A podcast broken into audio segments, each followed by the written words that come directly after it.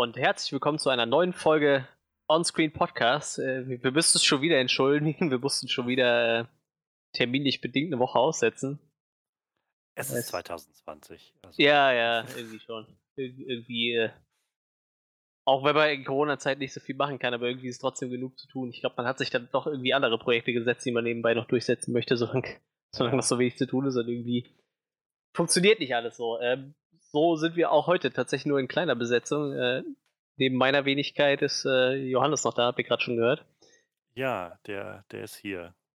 Und so mit, mit ungefähr, sagen wir mal, 65% Elan heute. Ich bin einfach irgendwie so ein bisschen ausgepowert heute. Ich weiß auch nicht warum. Ja, es könnte vielleicht an diesen äh, Temperaturen liegen, die wir gerade draußen haben. Ne? Das kann sein, ja. Das, das schlaucht schon ein bisschen weg so. Mein Tipp für, wenn es zu heiß ist, ich weiß, ich glaube, ich habe das letzte Jahr aber auch schon mal gesagt, ist äh, kalte Cola aus dem Kühlschrank und dazu so ein billiges Zitronenwassereis als Eiswürfel. So. Das ist richtig gut. Ich habe mir vorhin noch eine Flasche ähm, Ginger Ale ähm, gegönnt und das steht jetzt gerade im, im, Kühlschrank und kühlt. Und dann kann ich heute Abend ganz genüsslich das vor mich hin trinken. Ginger Ale. Ich glaube, das ist in meinem Lieblingscocktail drin. So. Sehr gerne Ipanema. Also so, ich glaube, ja. das ist so ein I, I, irgendwie alkoholfreier. Caipirinha eigentlich. Ja, ja, kenne ich, kenne ich. Das ist schon ziemlich gut. Gerade so im Sommer. Aber sonst, wenn ich keinen Bock habe, mir einen Cocktail zu mixen, was ich eigentlich nie habe, äh, könnte ich mir lieber eine kalte Cola mit, mit Zitroneneiswürfel so. Ja, das ist vielleicht keine schlechte Idee. Aber ich habe zum Beispiel kein Gefrierfach, also. Ja, das ist natürlich dann doof. Ich habe tatsächlich ähm, Wert drauf gelegt, wenigstens so ein winziges zu haben. Weißt du, ich habe diesen Kühlschrank mit diesem integrierten kleinen. Ich hatte halt Eisfach. vorher eins, also in dem Kühlschrank, den ich hier vorher hatte. Und als der dann irgendwann kaputt gegangen ist, habe ich mir halt einen neuen geholt und dann überlegt. Und dann fiel mir auf, dass ich mein Gefrierfach eigentlich nie genutzt habe, so wirklich. Und dann dachte ich mir, nehme ich lieber ein bisschen mehr Stauraum für den Kühlschrank selbst. Und ja, bei mir ist tatsächlich auch. Funktioniert. Also ich habe halt meistens irgendwie so eine Notpizza da drin, so, falls halt wirklich gar keine Zeit für nichts ist. Und sonst halt Eis. Das war es eigentlich. Ja, das ist halt das Ding. Bei mir fällt durch die Nussallergie Eis halt sowieso großteils weg, weshalb ich mir kaum Eis äh, kaufen kann. Und äh, ansonsten habe ich halt einfach sowohl Netto als auch Rewe oder Lidl beides in ungefähr fünf Minuten Fußweg von mir entfernt hier. Ja, das ist natürlich Im Notfall kann ich dann immer noch mal abends losgehen, wenn ich noch mal was brauche. Das ist äh, tatsächlich sehr praktisch, ja. Das kann man so sagen muss schon ins Auto steigen tatsächlich und ein bisschen fahren. Ich glaube, zu Fuß wäre ich so eine Stunde unterwegs oder so pro Tour. Schöner kleiner Spaziergang für ein ja. Brot oder so. Musst du doch Brot kaufen? Oh, ich gehe mal los. Ich komme heute Abend wieder. Ein Fahrrad wäre natürlich noch eine Alternative. Ne? Dann wäre ich wahrscheinlich 20 Minuten da oder so. Naja, das ist der Nachteil auf dem Land. Wie geht's sowas? Ja, ähm, heute wollen wir ein bisschen, äh, heute wollen wir es ein bisschen klassisch halten. Ähm, wir haben tatsächlich News für euch. Ähm, bisschen, eigentlich wollen wir heute ein bisschen, bisschen lästern, glaube ich, so über Themen sprechen, die uns irgendwie nerven. Ähm, dann wollte Johannes noch ein kleines äh, Flashlight machen. Er hat sich äh, I'm Mother angeguckt, ja. gerade auf Amazon. Und äh, nachher machen wir dann eine kleine Review zu einem tatsächlich noch relativ frischen Film. Der ist am 10. Juli auf Netflix rausgekommen, nämlich zu The Old Guard. Den hatten wir eigentlich auch vor ein paar Wochen schon auf dem Zettel, aber da kamen dann noch ein paar andere Sachen dazwischen, die wir gerne machen wollten. Ähm, ja, da gucken wir uns mal an, ob, die, ob der neue Actionstreifen ein bisschen was taugt, den Netflix da rausgezimmert hat. Netflix bin ich immer so ein bisschen skeptisch, wenn die Filme machen. Das ist immer so, kann oder kann nicht, ne? So ein Hit or Miss Ding. Aber, ähm, ich bin jo. gespannt, was du zu dem sagen wirst. Also ich habe, ich bin auch generell gespannt. Du hast ihn ja, glaube ich, erst gestern gesehen. Mhm. Bei mir liegt das jetzt halt schon wieder, ich glaube, eineinhalb, fast zwei Wochen zurück, dass ich den gesehen habe. Ähm, und bei mir ist nicht mehr alles so ganz frisch da, aber ich weiß auf jeden Fall noch, was ich von dem gehalten habe. Und ich habe noch meine kleine Letterboxd-Review auf und mein kleiner Eindruck, damit ich mich so noch zurückerinnern kann, was ich damals geschrieben habe. Aber äh, ich bin auf jeden Fall gespannt, was du von dem hältst. Was mir aber gerade einfällt, was ich mal fragen wollte, ist, ähm, weißt du noch, wann du das letzte Mal einen Film gesehen hast oder ja, am besten eigentlich einen Film gesehen hast und so ziemlich nachdem du damit durch warst, sofort das Bedürfnis hattest, den nochmal zu gucken? Also wirklich direkt nochmal gucken? Also sagen wir, es muss jetzt nicht direkt in der Minute danach, aber so in den nächsten Tagen sofort das Gefühl hattest von, okay, eigentlich muss ich den gleich nochmal gucken. Ja, sowas habe ich durchaus schon mal, ja. Aber was ist halt denn der letzte Film, wo das der Fall war? Gute Frage. Also meistens habe ich das Bedürfnis immer bei Filmen, an die ich nicht drankomme, so zum Beispiel Filme, die gerade noch im Kino laufen oder so. Vielleicht ist das dann auch immer dieses, boah, da habe ich jetzt keinen Zugriff drauf, wenn ich wenn ich ja. wollte, so. Ich habe auf jeden Fall Color Out of Space zweimal geguckt tatsächlich, aber nur weil ich halt den für 48 Stunden gemietet hatte so und sich das irgendwie anbot. Aber ich glaube, da wäre ich jetzt auch nicht so böse drum gewesen, wenn ich das nicht hätte können. So. Also ich habe halt, ich habe das halt lange, lange nicht mehr gehabt. Für gewöhnlich bin ich jemand, der halt Film guckt und dann, also selbst wenn er ihm sehr, sehr gut gefällt, dann, dann lasse ich den erstmal ruhen und liegen mhm. und dann werde ich wahrscheinlich wieder zu dem zurückkehren. Also dafür finde ich halt die Letterbox, also das Diary, was man da drin hat, sehr, sehr praktisch, weil ich halt so ein bisschen immer jetzt mal checken kann, was ich im Jahr gesehen habe und sehe halt, dass ich einige Filme habe ich jetzt schon drei oder vier Mal geguckt dieses Jahr. So Jurassic Park habe ich schon drei oder vier Mal geguckt ja. dieses Jahr. Alien habe ich mittlerweile zwei oder dreimal gesehen dieses Jahr. So, und das ist für mein Empfinden schon viel so in, innerhalb von einem Jahr irgendwie Filme mehrmals ja, zu sehen. Aber ich habe halt innerhalb also quasi zwischen letzte oder vorletztem Sonntag und letztem Sonntag in diesen sieben Tagen habe ich dreimal das Musical Hamilton gesehen, was gerade bei Disney Plus gelandet ist. Mhm. Weil ich, also ich, äh, keine Ahnung, ich habe ich hab damals, als das rauskam, das ist ja jetzt auch schon wieder drei, vier, fast fünf Jahre her, ähm, habe ich schon mal viel von gehört gehabt, dass das so in Amerika gerade der große Boom ist und hatte so ein, zwei Songs davon gehört und fand das irgendwie, obwohl ich kein großer Hip-Hop-Rap Fanatiker bin, fand ich das irgendwie ganz, ganz interessant und war gespannt, das jetzt mal zu sehen. Und dann habe ich es letzten Sonntag mir angeguckt und war irgendwie echt absolut weggeblasen. Das war auch das erste Mal, dass ich überhaupt ein Musical in irgendeiner Form gesehen habe.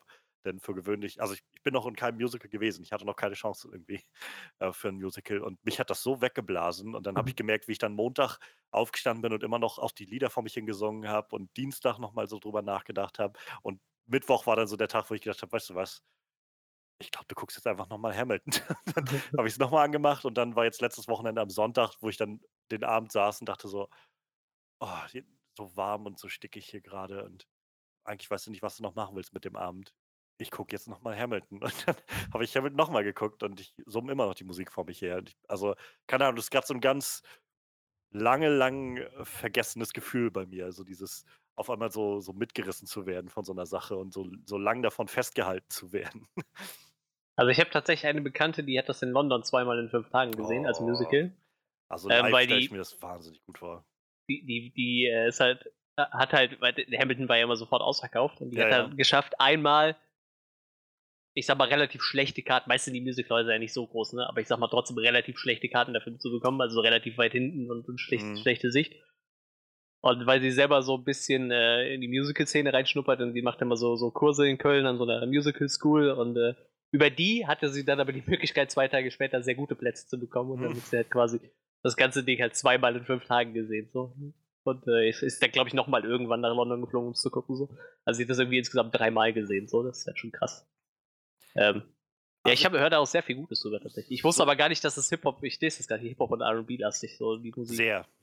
Wusste ich überhaupt nicht. Also es ist basiert halt sehr stark darauf. Äh, ich finde es halt vor allem sehr spannend, weil der der äh, Lin Manuel Miranda, der halt, also der amerikanischen Variante, der Originalvariante auch den Hamilton spielt, der hat das ja auch alles selbst geschrieben. Also über ja. sechs, sieben Jahre lang hat er einfach de, dieses gesamte Musical geschrieben und das, die Texte geschrieben, die Musik gemacht und so. Und äh, das ist schon, das ist schon Hammer. Und also die Geschichte da war, glaube ich, auch, dass der halt einfach meinte, äh, er hatte mal irgendwann auf an einem Flughafen oder so sich für einen Flug so ein äh, so eine Biografie geholt gehabt, die da irgendwo im Buchstand war über Alexander Hamilton und schon nach ein paar Seiten gedacht, Alter, das würde so geil passen als so, ein, so diese ganzen politischen Debatten, die sie hatten, wie so eine 90er Jahre Rap-Battles. Und so in diese Kerbe schlägt das Ganze auch sehr rein. Aber es ist halt musikalisch so großartig gemacht. Also wie gesagt, ich bin jetzt nicht der größte Rap- und Hip-Hop-Fan, aber ich bin absolut mitgenommen von diesem ganzen Ding. Und mit jedem Mal gucken, das ich jetzt hatte, war ich umso mehr weggeblasen davon, weil du merkst, wie viel Detailliebe da drin steckt, in jeder Kleinigkeit, in jeder Zeile, die irgendwie eingebaut wird in diesen, in den Text und auch in die Musik und so weiter. Und die Schauspieler sind alle so unfassbar gut. Also ich bin gerade echt so voller positiver Energie deswegen und merke so auch, warum, oder ich kann mir gut vorstellen, warum so viele Leute überhaupt von Musicals so angetan sind.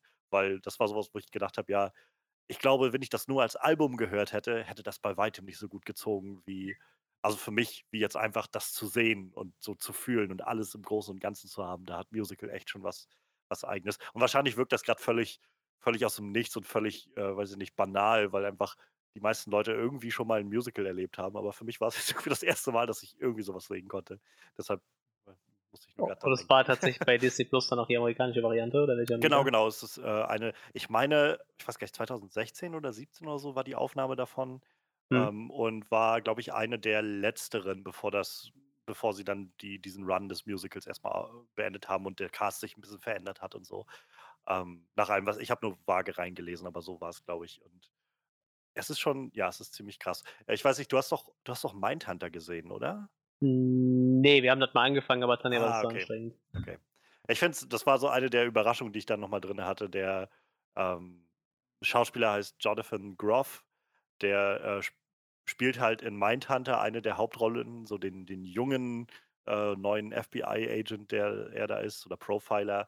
Und äh, spricht unter anderem auch in Frozen immer diesen Christoph im Original. Mhm. Und der jetzt wurde mir hier bei dem Film, also bei Hamilton bei der Aufnahme bewusst, dass der halt einfach ausgebildeter Theaterschauspieler ist und, und Broadway-Schauspieler, denn der singt halt und spielt den King George in dieser, in dem Ding drin. Und der ist so, also auch eins dieser Highlights in diesem ganzen Musical, obwohl der nur so drei Auftritte hat in dem ganzen Ding. Aber was so, so krass und ich musste jedes Mal denken, also ich habe das lange nicht mehr gehabt, dass ich bei einem Schauspieler gedacht habe, holy shit, das ist derselbe Typ, der das und das gemacht hat, weil das so völlig abseits ist. Wie gesagt, ich habe den vor allem als Mindhunter im Kopf, was einfach so die absolut düstere, trübe, ernste Serie ist und ihn dann so als diesen total klamaukig, pompösen King George zu sehen, war so richtig abgefuckt. Und ich habe gedacht, meine Güte, ja, das, das macht einen guten Schauspieler aus, habe ich das Gefühl.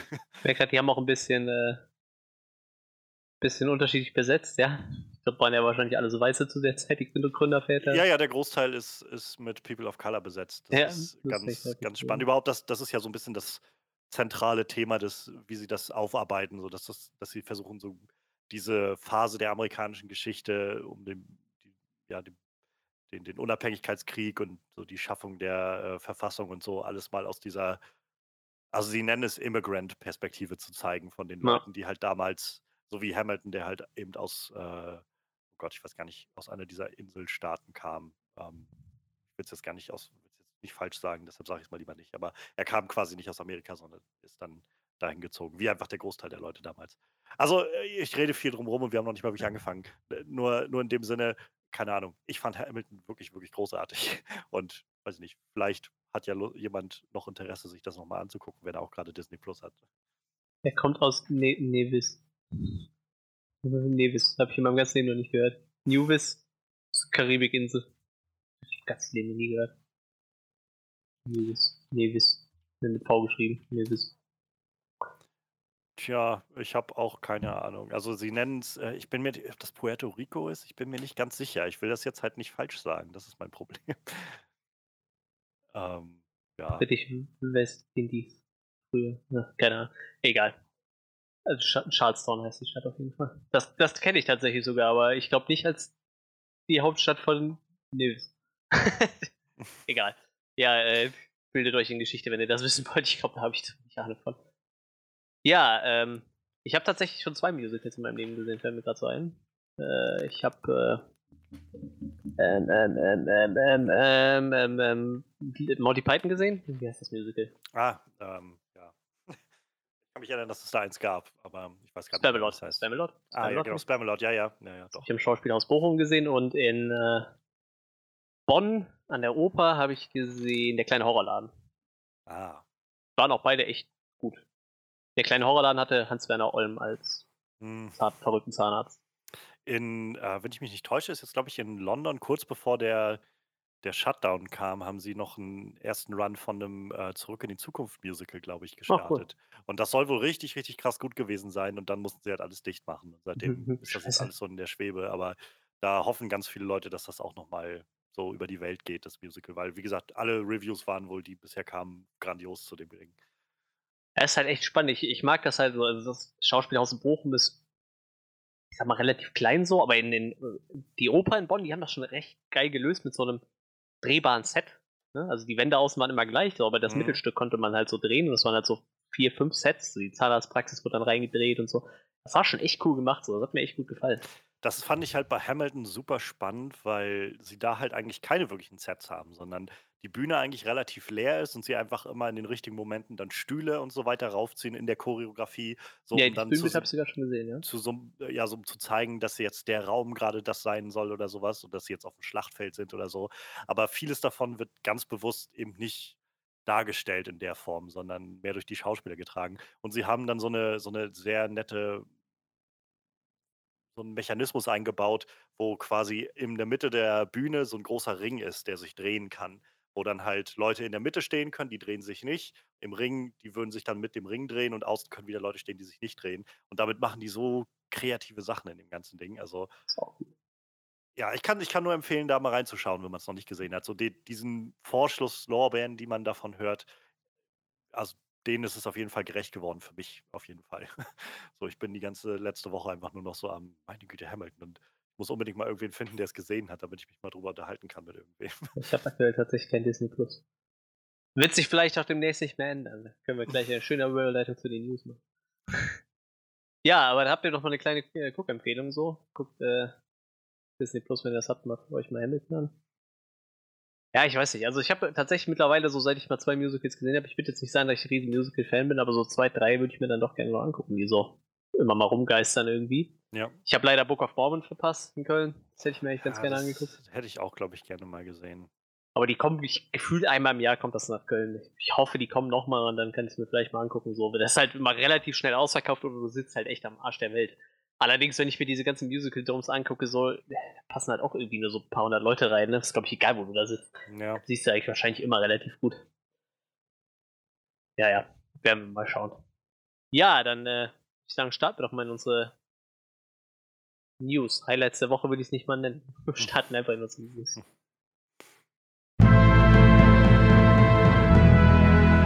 Highlights der Woche.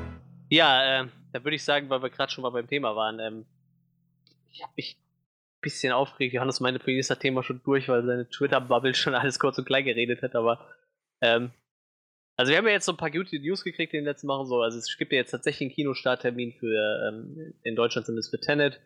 Den kriegen wir halt und die Amis halt noch nicht. Ähm, wir kriegen auch 'n Kinostart für ähm, äh, Bill und Ted's verrückte R Reise durch die Zeit Teil 3. Ich weiß nicht mehr, wie der heißt. Bill and Ted Face the Music. Face the Music, genau, ja, irgendwie so was, richtig. Ähm, den kriegen wir auch halt in Deutschland als Kinostart. Ich glaube, die Amis kriegen den eher als VOD und halt in den Kinos, wo's halt noch geht. Ja. Wahrscheinlich nicht so viel sein wird. Ähm, ja, und jetzt hat, äh, Disney sich auch zu Wort gemeldet, weil die haben ja auch noch so den einen oder anderen Film auf auf auf Halde liegen, der schon lange fertig ist. Und haben sich gedacht: „Weißt du was? Hauen wir auch als VOD raus“, so. Ich meine, ist ja so gang und gäbe irgendwie. Es gibt ja so 'n paar Filme, die als VOD erschienen sind. Ich weiß nicht, Invisible Man war ziemlich schnell nach Kino-Release, Ja. der ist dann quasi so in die Pandemie reingeschlittert. Den gab's dann relativ schnell. Ich glaube, ich weiß für $10, $12. Weiß meistens sind die Filme so zwischen 10 und $15, glaube ich, irgendwie so. Was meiner Meinung nach auch irgendwie so 'n gerechtfertigter Kinobesuch ist irgendwie. Und jetzt kommt Disney, die haben, äh, vor Kurzem erfahren, dass sie 4,7 Milliarden Verlust gemacht haben dieses Jahr durch, äh, ja, alles Mögliche, ne? Ich meine, denen geht ja alles durch die Lappen grade. Disneyland sind dicht. Ah ja. Äh, oder sehr, sehr stark runter reduziert, keine Filme im Man Kino, ist kein sollte auch nicht vergessen, dass dieser Disney-Fox-Deal auch erst 'n Jahr her Ja, ist. genau, So, genau. da da haben die halt auch ordentlich viel Geld reingesteckt und die meisten Fox-Sachen, die im letzten Jahr rausgekommen sind, sind auch ziemlich gefloppt. Also, Ja. so was wie Dark Phoenix oder, ähm, weiß gar nicht, was die noch so alles hatten, aber die meisten Fox-Sachen sind auf jeden Fall nicht sehr nicht sehr gut angekommen. Ja, ich behaupte auch mal, dass wahrscheinlich trotz diesem Verlust wahrscheinlich Disney immer noch relativ gut geht, ne? Wenn man so guckt, die haben irgendwie letztes Jahr Ja, 1,8 sicher. Milliarden Gewinn gemacht, ne? Aber ja, auf jeden Fall, die haben 'n relativ dicken Verlust gefahren. Und dann haben sie sich dann gedacht: „Weißt du was? Wir wir hauen jetzt auch 'n Film als VOD raus.“ Bietet sich ja an. Ich meine, die haben ja Disney Plus, ne? Ist ja 'ne gute Plattform dafür. Und da haben sie sich dann gedacht: „Ja, da bieten wir die bitten wir die Leute aber auch zur Kasse so.“ Ne, und dann veranschlagen sie halt für Mulan $30. Oh, da habe ich mir schon echt gedacht: „Alter, für $30, da könnte sich die Maus echt den Film sonst wohin schieben, so.“ Also, $30 ist mir echt entschieden zu krass. So, ich meine, muss halt jeder selber entscheiden, wie viel Kohle man für für 'n Film, den du dann 2 Stunden, 2 Tage mieten kannst, bezahlen willst, so. Also, ich bin halt echt so gewohnt, äh Amazon 3 €, 48 Stunden im Normalfall, neuere Filme vielleicht mal so 6, 7. Wie gesagt, jetzt diese Filme, die eigentlich im Kino laufen sollten, die liegen bei so 10 bis 15 € oder Dollar, finde ich auch okay, weil das hätte ich halt auch für die Kinokarte bezahlt, aber also 30 Dollar ist halt schon echt happig so. Ne? Dafür gehe ich halt bei mir dreimal ins Kino so, ne? Und hab den Film dann auf der großen Leinwand gesehen, so. Klar, irgendwo wollen die wahrscheinlich auch ein bisschen Kohle reinholen, so. Und ich habe halt ein bisschen die Hoffnung, dass die vielleicht auch sagen, hier, in Europa könnten wir den Film halt auch im Kino zeigen, vielleicht machen wir das einfach so, weil funktioniert ja zum Beispiel bei Bill und Ted auch, auch wenn das natürlich nicht Disney ist. Aber ganz im Ernst, also irgendwo, also bei 30 Dollar ist meine Schmerzgrenze weit überschritten. So. Also ich da gelesen dachte ich echt, Junge, dann könnt ihr euren Film echt behalten. so. Obwohl das halt echt schade ist, weil ich glaube, der Film wäre relativ spannend so geworden. So. Also ich werde den auch mit Sicherheit irgendwann gucken, aber definitiv nicht für 30 Dollar. Mich hat es irgendwie bei Disney schon gestört. Also ich habe halt so einen Flohmarkthändler so, der verkauft halt neue DVDs, also ganz normal Neuware. Und der sagt, bei jedem Film, egal wer den rausbringt, kannst du sagen, so nach einem halben Jahr fällt der Preis. Ne? Also erst kosten die so 13, 14 Euro und nachher kannst du sagen so 10. Manche auch nur noch 8. Außer bei Disney. Da zahlst du halt für den 40, 50 Jahre alten Film halt immer noch so 15 Euro auf Blu-ray. Ne? Also es ist halt einfach so ein Standardpreis und die gehen da niemals von weg. So, ne? Stattdessen bringen die eher dann noch so ein Steelbook raus, was dann irgendwie 20 kostet. so. Und ich weiß nicht, also ganz im Ernst, ich fand das echt. Also 30 Dollar fand ich dann schon. Hätten die jetzt gesagt 15, hätte ich gesagt, komm, draufgeschissen so. Aber boah, 30 Dollar fand ich schon echt krass. Also es ist natürlich eine Menge Geld und das ist halt, warum ich im Vorfeld so meinte, dass ich einfach dieses Thema gerade eigentlich so leid bin, weil, keine Ahnung, wir nehmen jetzt gerade am Mittwoch auf, es ist der 5. August. Gestern war die enorm, ja, fast kataklysmische äh, Explosion in, in Ja. Beirut. Und ähm, ich weiß, ich bin gestern Abend halt ins Bett gegangen und ich war echt, ich war echt sehr mitgenommen von dem Ganzen, was da passiert ist. Und so habe dann den Abend über auf Twitter noch gesehen, wie Leute halt davon gepostet haben und von dem Leid da gesprochen haben und so. Und dann bin ich heute Morgen aufgewacht und habe dann irgendwie Twitter aufgemacht und dachte so, na gut, guckst du mal, was jetzt noch passiert ist oder so, was es an Neuigkeiten gibt. Und dann war meine Timeline voll damit, von dieser Nachricht und von der Twitter-Film-Bubble, so der ich gerne folge, die halt den Grabenkampf aufgemacht hat an, an jeder Front im Prinzip. Und, und ich kann es verstehen, dass das irgendwie auf viele Gemüter trifft und gerade, dass auch Disney irgendwie eine, ein, ein, ähm, ja, ein Firmenkonglomerat ist, wo man, äh, wo man auf jeden Fall sehr kritisch sein sollte. Aber ich, ich kann es einfach gerade nicht hören. So mir, also zum einen fand ich es gerade irgendwie sehr unpassend im Bezug auf die aktuelle Situation, dass sich Leute darüber den, den Mund zerreißen. So. Ähm, und zum anderen einfach habe ich das Gefühl, dass so wenig, für mein Empfinden jedenfalls, ähm, so wenig von Leuten, die halt immer wieder sagen, dass es um, den, um die Filme gehen soll und so. Es reicht dann immer ein, ein Studio-Logo auf dem Ganzen drauf, um, ähm, um sofort irgendwie zur Mistgabel zu rufen. Und ich kann, wie gesagt, ich will, das ist so dieses Ding irgendwie. Man, man wird dann sofort in irgendwie so ein, so ein Camp gesteckt, so wie das meistens ist im, im, im Netz. So, und ich persönlich bin halt jemand, der sagt, ich will vor allem den Film eine Chance geben. Ähm, aber das heißt nicht, dass ich zum Beispiel mit den, mit den Business-Strategien von Disney oder so zufrieden bin. Ganz im Gegenteil. Also ich finde, Disney macht einen Haufen Scheiße, was so ihre, ihre Business-Strategien Naja, da also muss man meisten, mal die Kinos fragen. Ganz genau, so die meisten Kinobetreiber können davon ein Lied singen. So. Und ich finde auch, dass die Monopolisierung von Disney irgendwie eine, eine Sache ist, die man angehen muss und soll. Aber und in dem, weiß nicht, aber ich finde halt auch auf der anderen Seite reicht es halt nicht zu sagen, für mein Empfinden jedenfalls, ähm, Filme sind von Disney, ja, scheiße alles, alles Mist, so einfach dem ganzen Stempel so drauf zu drücken, weil, weiß ich nicht, äh, das, das zieht für mein Empfinden auch nicht. Und auf derselben Ebene habe ich halt das Gefühl, also denke ich, wenn ich diesen Preis sehe von 30 Dollar für Mulan, wo ich halt denke, das ist eine Menge Geld, ohne Frage. Also für einen Film ist das eine Menge Geld. Und ohne Frage wird da auch drin stecken, dass so, einen, so eine Firma halt wie Disney, so eine Company, damit Geld verdienen will. Ähm, das kann man jetzt bewerten, wie man will. Also ich persönlich habe immer noch das Gefühl, ich glaube, jedes andere Studio würde genauso verfahren. ähm, aber gerade was den, die Höhe des Preises angeht, ja, es ist hoch, aber auf der anderen Seite kann ich auch nachvollziehen zu sagen, wenn du einen Film hast, der 200 Millionen Dollar in der Produktion gekostet hat und den du ja auch schon durch, den, durch die gesamte Marketingphase geballert hast. Das heißt, der hat dann auch das Doppelte bisher dich schon gekostet, nämlich 400 Millionen Dollar weil man für gewöhnlich eigentlich immer so sagt, Marketingkosten kommt eigentlich noch mal dasselbe obendrauf. Also, du musst dann den das Budget eigentlich verdoppeln, damit du so ungefähr weißt, wie wie viel Geld das dafür ausgegeben wurde. Ähm, mit Blick darauf kann ich halt verstehen, dass man so sowieso schon mal ins Rudern kommt, wenn auf einmal kein kein Kinostart mehr möglich ist für so einen Film. So, dann würde ich, glaube ich, auch schon überlegen, wie musst du jetzt damit umgehen? So wie irgendwie wäre jetzt irgendwie doof, wenn 400 Dollar einfach so verpuffen. Ähm, und dazu kommt dann der Fakt, wo ich denke, naja, es ist halt ein niegelnagelneuer Film so. Es ist halt niemand hat diesen Film bisher gesehen, also bis auf jetzt Pressevorführungen, die im Januar waren oder so, hat den Film halt einfach noch niemand gesehen. Es gab noch keinen offiziellen Release von diesem Film. Und dann kann ich verstehen, dass halt so jemand wie Disney mit einer Plattform wie Disney Plus, die gerade auch auf Familien eben abgezielt ist, sagt: „Ja, keine Ahnung, wenn wir halt ähm, wenn wir jetzt für unsere Familienplattform diesen Film anbieten für 15 Dollar oder 10 Dollar oder 5 Dollar oder so und du dann damit rechnen kannst, dass halt, weiß ich nicht, nicht eine Person da ist und da davor sitzt und sich das anguckt, sondern 4, irgendwie die Eltern und ihre Kinder oder sowas dann dann verringert sich halt schon wieder mehr, wie viel Geld du damit einnehmen kannst. Und äh, und es ist ja, es ist traurig, wenn man irgendwie immer über Geld reden muss bei solchen Sachen und, ähm aber wie gesagt, ich meine, wenn so ein Film so viele hundert Millionen Dollar kostet, es ist es ist halt irgendwie eine 'ne doofe Situation so. Also, ich ich verstehe, glaube ich, einfach beide Seiten. Ich verstehe, dass das einfach eine dass das ein ziemlich harter Eingriff ist, vor allem halt für Kinos ist das ein Scheiß, wenn auf einmal so ein großer Blockbuster, der eigentlich auch, glaube ich, recht antizipiert war, war jetzt mein Gefühl, weil gerade diese Mulan-Neuverfilmung eine andere Richtung eingeschlagen hat als das als der alte Mulan-Film.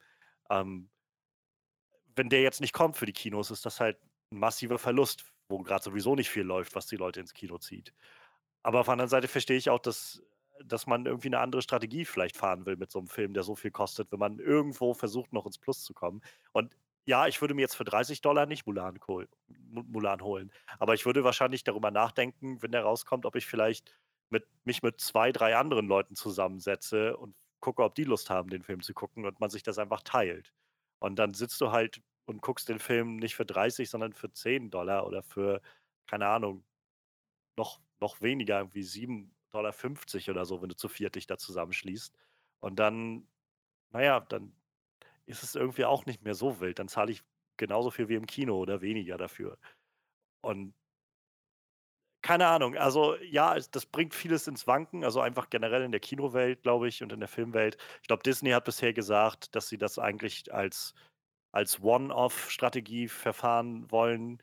Ähm, denn es gab in der letzten Woche ein ein 'ne ähnliche oder eine Entwicklung in Amerika, wo, ähm, AMC-Kinos also AMC ist ja so eine große Kette von Kinos auch in Amerika. Also, ich glaube, die größte Kinokette, die sie da haben. Die hatten vor ein paar Monaten so 'n Beef angefangen mit Universal, weil Universal hatte diesen Trolls World Tour, glaube ich, hieß der Film, Mhm. rausgebracht gehabt auf VOD und der war sehr erfolgreich auf VOD, so als Kinderfilm und, ähm, hatten danach gesagt: „Ja, ne, wir ziehen in Betracht, dass wir jetzt einfach demnächst Filme vielleicht auch generell zeitgleich rausbringen in also im Kino und auf VOD.“ Und daraufhin hat AMC halt gesagt: „Ähm, bitte was? So, wenn ihr das auf VOD rausbringt, dann werden ja wahrscheinlich weniger Leute ins Kino kommen.“ Bisher hatten wir halt immer ein ein klares Fenster von, ich glaube, 70 Tagen oder so, Ja. ähm, das halt die in denen Filme nur fürs Kino bestimmt waren. Und insofern also, haben die dann gesagt: „Ja, wenn das so weitergeht, dann werden wir jetzt keine Universal-Filme mehr zeigen, wenn ihr das so machen wollt.“ Und jetzt gab es letzte Woche eine Einigung, die halt darauf hinauslief, dass, äh, AMC gesagt hat: „Okay, wir machen das, wir zeigen eure Filme, ähm, und ihr macht einig oder ihr behaltet aber ein Fenster nur für das Kino vor. Aber dieses Fenster wird jetzt geschlossen von von 70 Tagen auf 17 Tage, die die Filme nur im Kino laufen und danach dann, äh, auf VOD landen können. Aber zum Ausgleich, da kriegt AMC, glaube ich, 10% oder sowas der der Einnahmen von diesen VOD-Verkäufen.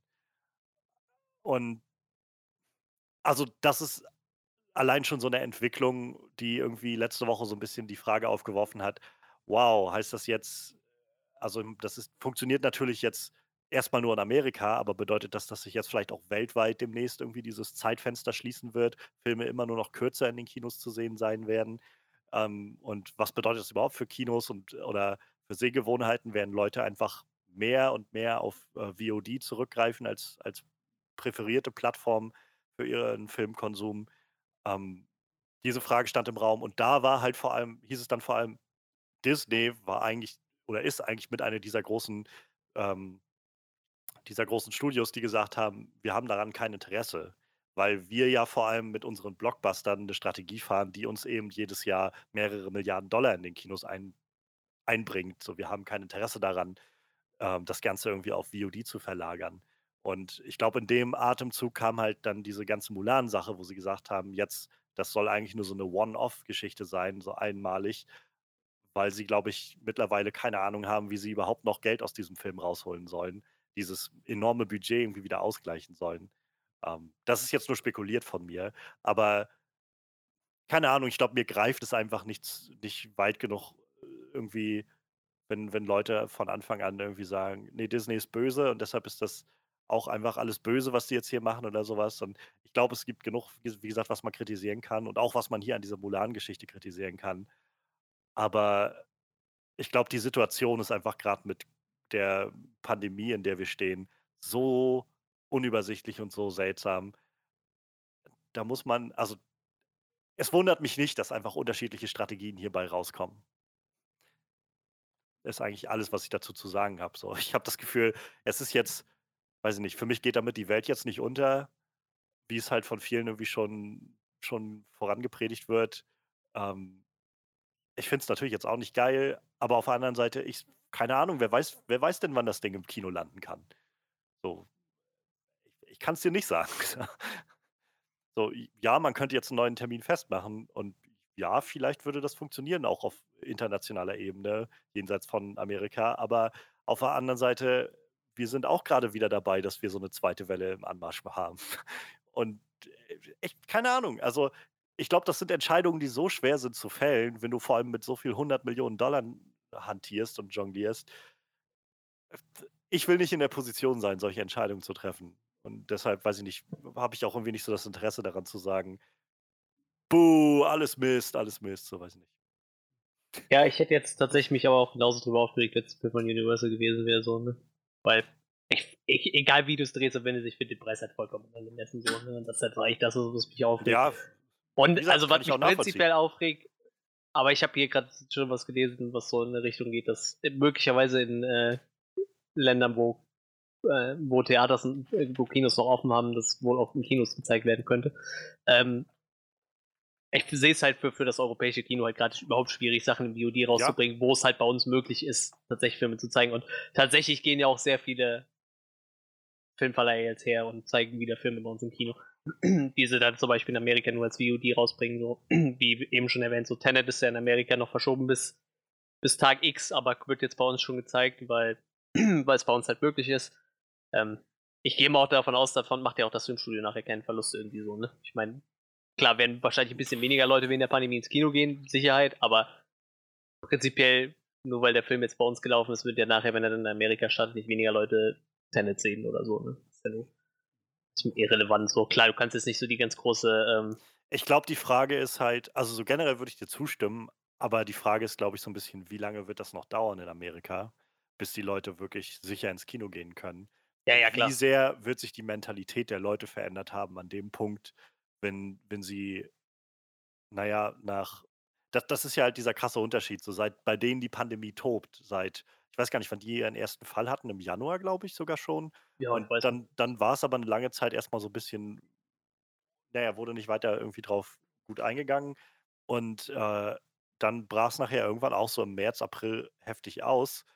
Und seitdem sind die einfach nur im absoluten absoluten Ausnahmezustand dort. Und ich keine Ahnung, also, ich würde dir halt zustimmen von so generell und sagen: „Ja, ich glaube, ähm, insgesamt werden die Leute Interesse daran haben an so 'nem Film immer wieder.“ Aber ich kann mir auch gut vorstellen, dass sie einfach, wenn die, weiß ich, erst nächstes Jahr im im Januar oder so was, so nach gefühlt 12 Monaten in dieser Phase in dieser Pandemiephase, wo einfach nix ging, da rauskommt, vielleicht generell sich Sehgewohnheiten verändert haben, sich die Mentalität verändert hat und nicht mehr Leute so naja, so massiv Lust haben, ins Kino zu gehen. Ich merke es bei mir selbst so. Ich bin also, es ist glaube ich, nicht nicht verwunderlich, so wir sind im vom Podcast aus einfach schon so regelmäßig mäßig ins Kino gegangen in den letzten Jahren. Ähm, so es gab wahrscheinlich kaum mal eine Woche, wo ich nicht im Kino war. Aber hier haben jetzt zwar wieder Kinos auf und ja, mag auch daran liegen, dass jetzt gerade nicht so viel mega Interessantes für mich läuft, aber ich habe schon noch also, ich fühle mich jetzt nicht so wirklich wohl damit, ins Kino zu gehen im Moment. Und Ja, das ich meine ich halt einfach. Ich glaube, da verändert sich einfach verändern sich einfach so so Mentalitäten einfach durch diese Situation. Ich werde tatsächlich wahrscheinlich zu Tenet das erste Mal ins Kino gehen, denke ich. Den werde ich mir wahrscheinlich angucken. Allein schon, weil mein Kino äh, so gebetterlich geweint hat bei Facebook, dass sie doch bitte wieder Leute ins Kino Ja. kommen sollen. Ähm, allein zum Unterstützen, aber ich sag mal, wir können ja jetzt eh nicht nur spekulieren, was bei den Amis irgendwann so abgeht. Ich meine, die haben fast 5 Millionen Fälle jetzt, ne? Die werden Ja. die die Woche auf jeden Fall noch knacken. Ähm, aber ich sag mal, Fakt ist, das Einzige, was so dem, dem europäischen Kino so in den Arsch retten kann, ist so, sind halt die ihre Filme, so muss man leider so Natürlich, sagen, ne? Ja. Und äh, deshalb bin ich halt echt immer froh, wenn ich lese, so, okay, Tenet wird jetzt bei uns schon mal released. Ähm, Bill und Ted wird bei uns released. Vielleicht sagt Disney auch, komm, wir können Mulan ja da raushauen im Kino, ganz normal, wie es halt so ist, weil die Kinos sind halt da, ne? Und, Also, an äh, das ist halt das, wo ich sage, auf jeden Fall. Und also wir brauchen eigentlich, gerade die Kinos brauchen solche Blockbuster, die irgendwie Leute ziehen. Und das ist eine gute Strategie. Aber das Ding ist halt, dass man, also mein Gefühl ist jetzt im Moment vor allem hier in Deutschland, dass die Situation einfach wieder sehr fluktuide geworden ist, wo es wir hatten in in den letzten Monaten so so 'ne gute Entwicklung, so dass sich diese Mhm. Fälle so gut wieder zurückgesetzt haben. Wir hatten irgendwie Stabilität und mittlerweile so mag auch nur mein Gefühl sein, aber mittlerweile scheint es mir so, als ob, ähm, wir eher wieder auf dem anderen Weg sind, weil Leute Ja, ja, eigentlich nicht mehr ja, so viel Lust haben, so. darauf zu achten. Und wenn du dann jetzt als großes Studio sagst, solche Entwicklungen sicherlich dir nicht entgehen lässt bei deiner Planung, wenn du das siehst, wie sich das entwickelt, und dann wirst du wahrscheinlich auch zweimal überlegen, ob du sagst: „Ja gut, dann setze ich jetzt 'n Te 'n Kinostart für Mitte Oktober oder sowas an.“ Ähm, ja, ob das jetzt eine gute Planung ist, weil bis dahin wirst du vielleicht dann wieder an dem Punkt stehen, dass dass wieder einfach nichts mehr geht, so. Ich das meine ich halt einfach, diese diese Pandemiesituation macht, glaube ich, so viel so unberechenbar gerade. Und natürlich, ohne Frage, wie gesagt, ein hoher Preis, den den Disney da verlangt für einen Film und daran gibt's genug, was man kritisieren kann. Ähm, aber ich kann halt einfach, glaube ich, ein Stück weit nachvollziehen, dass es eben zu dieser es gibt, glaube ich, keine gute Lösung so insgesamt, keine sichere, gute Lösung. Und sie haben sich jetzt, glaube ich, für ein ein Übel entschieden, was, ähm, ja was nun mal irgendwie tragbar war für ihr Empfinden. Aber es wird vor allem zeigen in den nächsten Wochen und wenn das Ganze dann vor allem in Amerika und so rauskommt, ob, äh, tatsächlich Leute gewillt sind, das zu machen. Also, das können das kann ja jetzt auch noch nicht eingeschätzt werden, ob tatsächlich genug Leute gewillt sind, 30 dafür zu zahlen, Ja, ähm, und Familien so. Wie gesagt, ich kann mir gut vorstellen, wenn du das mit 3, 4 Leuten zusammen einfach dir dir holst, ähm, dann keine Ahnung, ich bin in einem Disney-Plus-Account drinne, den ich mir auch mit 3 oder 4 anderen Leuten teile. So und, äh, ich kann mir ja gut vorstellen, wenn man das sich mit mehreren Leuten teilt, dann ist das jetzt auch nicht so wild für so 'n neuen Film, finde ich.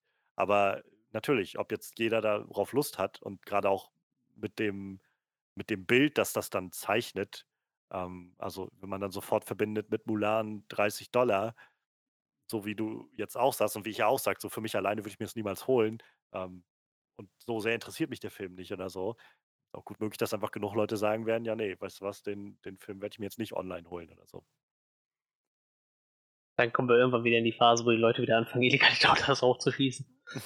Was ja echt in den letzten Jahren gefühlt massiv runtergegangen ist, ne? Glaube ich. Ja. Ich kenne ja keinen, der sagt so, ja, habe ich mir irgendwo im Internet angeguckt, so, also sehr, Ja, sehr ja. selten wirklich.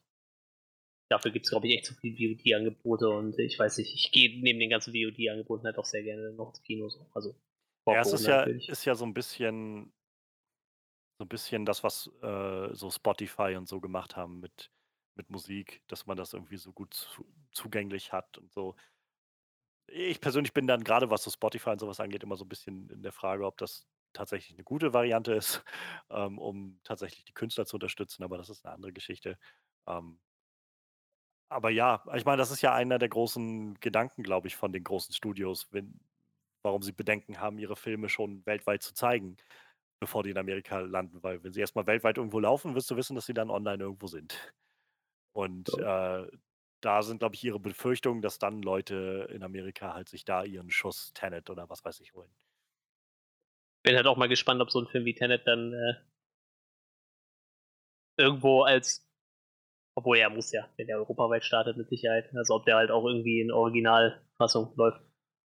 Weil dann ist die Gefahr ja, wirklich riesig, ne? Dass der dann irgendwo geleakt für Internet ja. landet. Gut, aber das wird auf jeden Fall, gibt ja genug Länder, die gar kein, kein Dubbing haben, so, kein Voice Acting. Und Untertitel läuft.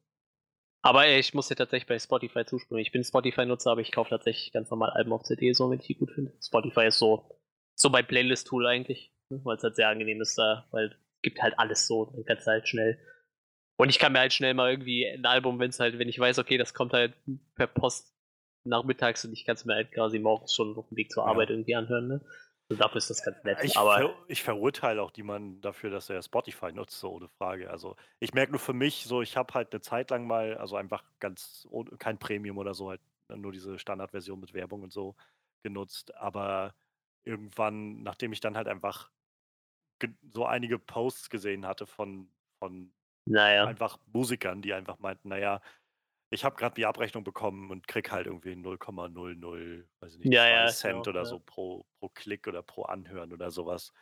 Da, da denke ich dann halt schon so, ah, wirklich fair ist das auch nicht. Es ist halt einfach Massenkonsum, ne? so dass irgendwie die Leute möglichst gucken können und die und die, die Musiker werden halt so ein bisschen, die Künstler werden da so in in diese Ver Verträge gezwängt, weil einfach, ja, so läuft das nun mal mittlerweile. Und irgendwie geht für mich da immer so ein bisschen das Gef kommt bei mir das Gefühl auf, dass der Wert der Kunst selbst irgendwie so abhanden geht. Ja, ich, meine, klar, es hat irgendwie besser, als wenn die Leute die ganze Scheiße illegal runterladen. So, aber ich Sicher. bin auch der Meinung, dass da zu wenig bezahlt wird. So, deshalb, ich, ich bin halt echt so ein klassischer CD-Fan. So, du kaufst eine CD und weißt so, keine Ahnung, der Künstler kriegt seine 3 Euro dafür oder so. Weiß ich ja. nicht, oder 2, ist egal, aber die hat er halt fest so. Und dann höre ich das Album mir an und sage, okay, jetzt Song 1, 7, 9 und 10 finde ich geil, packe ich in meine Playlist, dann läuft er da ab und zu immer mal wieder durch, dann kriegt er halt dann jedes Mal noch 0,0 irgendwas Cent für meine Klicks und dann ist halt okay so, ne? Also ja. kriegt er halt vielleicht doppelt ein bisschen was mit, wenn auf Spotify nicht so viel ist und ich tue was Gutes. Ich mag tatsächlich auch einfach so, ich habe halt irgendwie, weiß ich nicht, 400 CDs oder so, ne? Einfach so ab und zu mal in meine CD-Sammlung zu gucken und mir dann irgendwie nochmal ein Album anzuhören, weil ich lange nicht mehr gehört habe. So mag ich halt immer noch ganz gerne. Ich und das ist halt irgendwie auch so, so ein Zeitrelikt irgendwie, wenn ich mir so angucke, weil ich mit 16 so gekauft habe, was ich jetzt so höre. Ich mag das ganz gerne. Ich mag äh, CDs auch immer noch sehr gerne. Ich meine, liegt wahrscheinlich auch daran, dass wir einfach damit aufgewachsen sind. Ja, ja, klar. Mit CDs. Aber nichtsdestotrotz, also ich genieße das immer noch sehr. Und ähm, ich bin auch in letzter Zeit wieder so ein bisschen dazu, ja, zurückgekehrt. Also, äh, ich habe, äh, immer mal, wenn in der letzten Zeit, wenn ich ähm, wenn ich gelesen habe oder so, wenn bin ja immer noch dabei, den Herr der Ringe zu lesen, so dass ich mir dann irgendwie einen Abend genommen habe und dann mache ich den alten CD-Player an, schmeiße eine CD rein, die dann so im Hintergrund läuft oder so. ist irgendwie auch 'n hat auch noch mal so 'n so 'n eigenes Feeling dann. Ich finde es halt auch ich weiß nicht, also, vielleicht ist das auch irgendwie das schlechte Gewissen so, ähm ich kann mich nicht davon freisprechen, dass ich auch mehrere tausend MP3s auf dem Rechner hatte früher. Und äh, auch gefühlt jedes zweite Spiel, was ich durchgespielt habe, nicht gekauft habe, so. Aber ich weiß nicht, also ich meine, klar, du studierst noch, aber ich, ich habe ich hab halt jetzt auch die Kohle so, ne? Mhm. Muss man halt ganz klar sagen, so. Und ich kaufe gerne Kunst. Egal, Videospiele, ja, Filme und eben. CDs, ne? Was ich halt mit 15 halt noch nicht konnte, so, weil die Cola war halt nicht da, so, ist halt so, ne? Ich konnte mir nicht jede Woche eine neue CD kaufen, wenn mir ein Album gefallen hat. Also jetzt, wenn ich CDs oder Blu-rays bestelle, dann bestelle ich halt direkt einen ganzen Stapel irgendwie, ne? Weil, weil ich die halt eh haben wollte, so.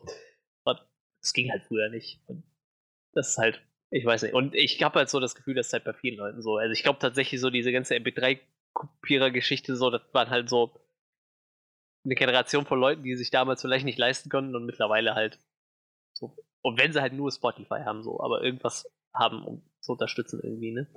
Wie gesagt, ich bin halt echt auch, wie du, dann noch einer, der gerne auch mal eine CD rausholt und die dann einfach hört so. Ich weiß nicht. Ist halt immer was anderes. Ob, sonst ist Spotify halt einfach ein geiles, so ein gutes Playlist-Tool und. Äh, Sicher. Und viele nutzen es ja auch vor allem für Podcasts. Ja, genau. Da buttert Spotify auch ordentlich rein, tatsächlich. Also die Originals dann. So, jetzt sind wir ganz schön abgeschweift. ein bisschen äh, Zeit gefressen. Ähm, ja, du hattest auch noch ein bisschen was, äh, wo du was zu sagen wolltest, was dich ein bisschen aufgeregt ja. hat.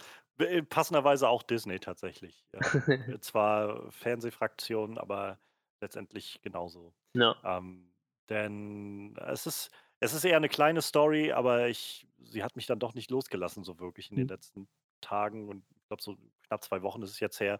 Ähm, als vor ein paar Wochen die Comic-Con at Home war, ähm, das war ja nun der große Ausgleich, den Comic-Con San Diego versucht hat zu finden für eben Pandemie und so. Ähm, zur ungefähr selben Zeit fand eine andere ähm, Con, also so eine Online-Con statt und die hieß Save Daredevil Con. Ich habe gerade im April Daredevil mal wieder geguckt seit Ewigkeiten, auch so alle drei Staffeln am Stück und gemerkt wieder, was für eine großartige Serie Daredevil eigentlich war und ist.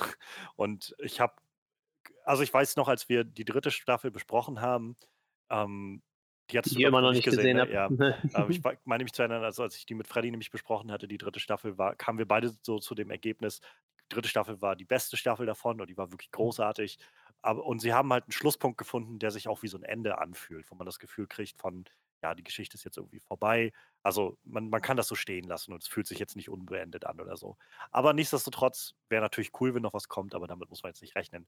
Aber wie diese Save Daredevil Con zeigt, also seit die Serie vorbeigegangen ist, ähm, haben Leute diese Serie absolut nicht aufgegeben. Es gibt noch ganz, ganz viele Leute, die einfach nach wie vor darauf pochen, dass jetzt dass Marvel das Ganze wieder neu aufnimmt, antreibt und so. Ich meine mich zu erinnern, dass damals hieß es, ähm, als diese ganzen Netflix Marvel-Serien gecancelt wurden, dass sie so ein, im Vertrag eine Klausel drin hatten, dass das dann für zwei, drei weitere Jahre oder so nicht mehr genutzt werden durfte oder so, bis, Net, äh, bis Marvel dann wieder was damit macht. Ich, so genau habe ich es nicht mehr im Kopf, aber irgendwie sowas war da, meine ich. Und auf jeden Fall, das Ganze steht noch und ist, deshalb gab es auch diese Save Daredevil Con, wo einfach online über Zoom äh, oder Skype oder so Leute zusammengeschalten wurden ähm, und Interviews geführt wurden. Und da waren dann halt unter anderem, ähm, das war so ein Panel, wo verschiedene Schauspieler waren. Und äh, unter anderem in diesem Panel war ein Schauspieler, der in, äh, in der zweiten Staffel von Daredevil mitgewirkt hat. Ich glaube, in der ersten war er auch einmal noch kurz dabei. Ähm, und das ist Peter Shinkoda. Shinkoda, ich japanischer Nachname, schätze ich mal. Ich bin mir nicht ganz sicher, wie man es ausspricht. Ähm, er hat auf jeden Fall Nobu gespielt. Also Nobu war einer dieser, dieser Ninjas aus The Hand, der für die gekämpft hat. Ich meine halt, in der ersten Staffel gab es einen Kampf, den der da gegen ihn geführt hat, wo er ihn dann gegen Ende ähm, mehr oder weniger verbrannt hatte. Und in der zweiten Staffel tauchte er dann wieder auf und war dann so ein bisschen der, der Big Bad, gegen den es dann am Schluss in den Endkampf ging, in der letzten Folge, meine ich, der zweiten Staffel. Und unabhängig jetzt erstmal von der Qualität der Serie, also für mich persönlich jetzt auch gerade nach dem Rewatch hatte ich das Gefühl, die zweite Staffel ist, also alle drei Staffeln sind gut von Daredevil. Ich finde die zweite Staffel mit, am schwächsten von diesen dreien, da gerade diese ganze Geschichte mit der Hand, mit der Hand, mit dieser Organisation so ein bisschen sehr profillos und vage gelassen wurde. Und es hat auch nicht geholfen, dass dann äh, Marvels Defenders, diese Crossover-Staffel, die dann mal kam, zwischen diesen vier Helden, Iron Fist, ähm, Luke Cage, Jessica Jones und Daredevil, dass die auch mit The Hand diese Story aufgegriffen hat und so zum Ende geführt hat und die nicht wirklich gezogen hat. Das hat alles irgendwie nicht so ganz geholfen. Und auf jeden Fall war da so ein bisschen schon mein Gefühl, also keine Ahnung, die Hand ist ein bisschen profillos geblieben. Und jetzt in diesem Interview hat dann äh, Peter Schinko da auch ein bisschen darüber gesprochen, über die Staffel und seine Erfahrungen und kam dann darüber ähm, darauf zu sprechen und das fand ich ganz sehenswert in diesem Interview, weil er sichtlich an der Stelle so am Überlegen ist, ob er jetzt was sagen will und versucht sich immer so ein bisschen zurückzuhalten und ist aber am Überlegen und letztendlich lässt er sich aber darauf ein, auf den Gedanken, den er, den er führen wollte, ausführen wollte. Und zwar ähm, ich kann einfach mal vorlesen, was er, also ich hab, lese jetzt gerade von Serienjunkies, die haben äh, den Auszug aus seinem aus seinem Interview übersetzt. Er sagt dann quasi, Jeff Loeb hat im Writers Room gesagt, nichts für Nobu und Gao zu schreiben. Und das wurde mir gegenüber mehrfach von Autoren und Showrunnern wiederholt. Zitat Jeff Loeb, Niemand schert sich um chinesische und asiatische Leute. Es gab drei vorherige Marvel-Filme, eine Trilogie namens Blade mit Wesley Snipes, in der er pro Film 200 Asiaten gekillt hat. Niemand interessiert das, also schreibt nicht für Nobu und Gao. Also wurde die Storyline fallen gelassen. Und er geht dann noch im weiteren Verlauf drauf ein, also diese Figur, die er hatte, Nobu, und die Figur, die ähm, Wai Ching Ho heißt die Dame hatte, Madame Gao, waren zwei Figuren, die halt recht präsent waren in dieser Serie bis zu dem Punkt und wo ganz offensichtlich, wie er es halt selbst sagt, ähm, und ich jetzt kaum Grund sehe, das irgendwie anzuzweifeln, die Autoren und Showrunner der Serien selbst wollten, dass diese Figuren noch ein bisschen mehr Profil bekommen. Sie sollten Storylines bekommen, Hintergrundgeschichten bekommen. Und das wurde von Jeff Loeb, der halt damals der Chef von Marvel Television war, also quasi das, was Kevin Feige bei den Filmen war und jetzt für alles ist, war halt Jeff Loeb damals für, für Fernsehen. Und offenbar hat Jeff Loeb ganz gezielt dem Writers Room gesagt, der halt schon an diesen Storylines gearbeitet hat, nein, sowas brauchen wir nicht, weil die Leute interessiert das nicht. Ähm, und ich fand das krass. Also ich fand das sehr krass, das zu lesen. Ähm, natürlich kenne ich mich jetzt nicht so aus mit der asiatischen äh, Film-Community, aber ich glaube, genau das ist so ein Punkt. Wie viele asiatische Schauspieler kennt man tatsächlich? Ähm, das ist, wir kommen immer wieder zu so einem großen Punkt Repräsentation. Ähm, ne, also es wird, wurde in den letzten Jahren immer wieder viel und wird immer noch zu Recht viel darüber geredet, dass es zum Beispiel mangelnde Repräsentation für People of Color generell gibt, aber auch gerade für äh, schwarze Schauspieler und Schauspielerinnen in Amerika. Aber asiatische Schauspielerinnen und Schauspieler, da gibt es halt auch eine Menge. Und viele davon kennt man tatsächlich nicht, weil viele von denen auch einfach nie so geschrieben werden oder ihnen die, diese Rollen überhaupt, ähm, das, diesen Rollen Raum gegeben wird, ein, ein Potenzial zu entwickeln oder so. Geschweige denn, dass man, dass man Hauptfiguren schreibt. Das kommt auch erst in den letzten Jahren vor. Es gab vor ein, zwei Jahren den Film Crazy Rich Asians, der halt erstaunlich erfolgreich, also erstaunlich erfolgreich, er war halt sehr erfolgreich und hat insofern viele Leute so ein bisschen erstaunt, weil er halt in Amerika, weil der halt im Prinzip komplett nur mit asiatischen Schauspielern besetzt waren oder halt amerikanisch-asiatische Schauspielern. Und ja, ich ich es krass, das zu lesen. Ähm, es tat mir weh, das auch zu sehen, einfach weil man gesehen hat, wie sehr das den Peter Shinkoda einfach auch verletzt hat. Also, wie er darüber gesprochen hat, das war nicht sehr also, war sehr sehr emotional mit anzusehen. Er hat dann im weiteren Verlauf auf Twitter zum Beispiel auch noch mal, ähm, erzählt gehabt ähm, ich habe den Tweet noch hier, Wai Ching Ho, also die die von Madame Gao, die Schauspielerin äh, und ich, also als Nobu aus Daredevil, wurden nicht, äh, waren nicht bei der Premiere von Staffel 2, weil wir nicht eingeladen waren. Ähm, y war davon sehr beleidigt und das hat mich auch nochmal angepisst. Wir haben erst, wir haben über dieses Event erst erfahren, als es gerade live gestreamt wurde. Und dann schreibt er halt als letztes, sie waren sehr, ähm, es tat ihnen sehr leid, dass wir dass wir overlooked übersehen wurden.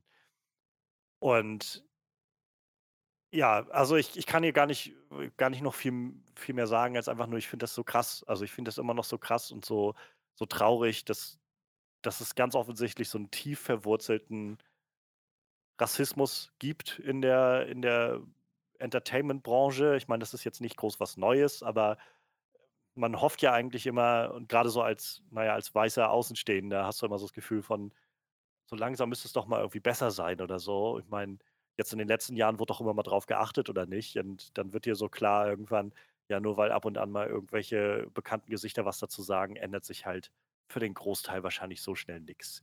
Und das, das macht mich immer so ein bisschen traurig. Und umso mehr habe ich das Gefühl, ist es trauriger, dass kaum darüber geredet wurde, über diese Angelegenheit. Es gab kaum, kaum Diskurs darum. Und wenn ich dann so sehe, hier bei Serienjunkies, der, dieser Newsseite, gerade für Seriensachen, die Kommentare darunter sind halt ein, eine Aneinanderreihung von, ja, jetzt holen sie hier wieder die Rassismuskeule raus und so. Und ähm, wow, diese, diese Millennials haben auch nichts Besseres zu tun, als sich die ganze Zeit aufzuregen oder sowas. Und ich halt, keine Ahnung, ich bin einfach so müde, was diese Argumentation angeht, denn Leute, es geht nicht darum, dass man dass dir jemand sagt: „Alter, du bist voll der Rassist“ oder so, sondern es geht darum, dass wir anerkennen, dass einfach große Teile unserer Gesellschaft von rassistischen Strukturen durchzogen sind. Da kannst du noch so freundlich und noch so gut intentioniert sein, wenn du das nicht wenn wir das nicht anfangen zu akzeptieren und das head on anzunehmen und darauf einzugehen, dann wird sich so bald nichts ändern, weil das ganze System einfach darauf basiert und so aufgebaut ist. Und deshalb ist es so wichtig, dass das ausgesprochen wird. Ähm, letzte Sache vielleicht noch dazu, der er hatte halt das die also dieses Interview, dieser Clip aus dem Interview wurde dann halt online gestellt und wie gesagt, meiner Meinung nach hätte der noch viel mehr besprochen werden sollen und gesehen werden sollen, aber ein paar haben ihn halt gesehen und unter anderem hat sich Ray Fisher geäußert, der in Justice League den ähm, den den, äh, Cyborg gespielt hat. Hm.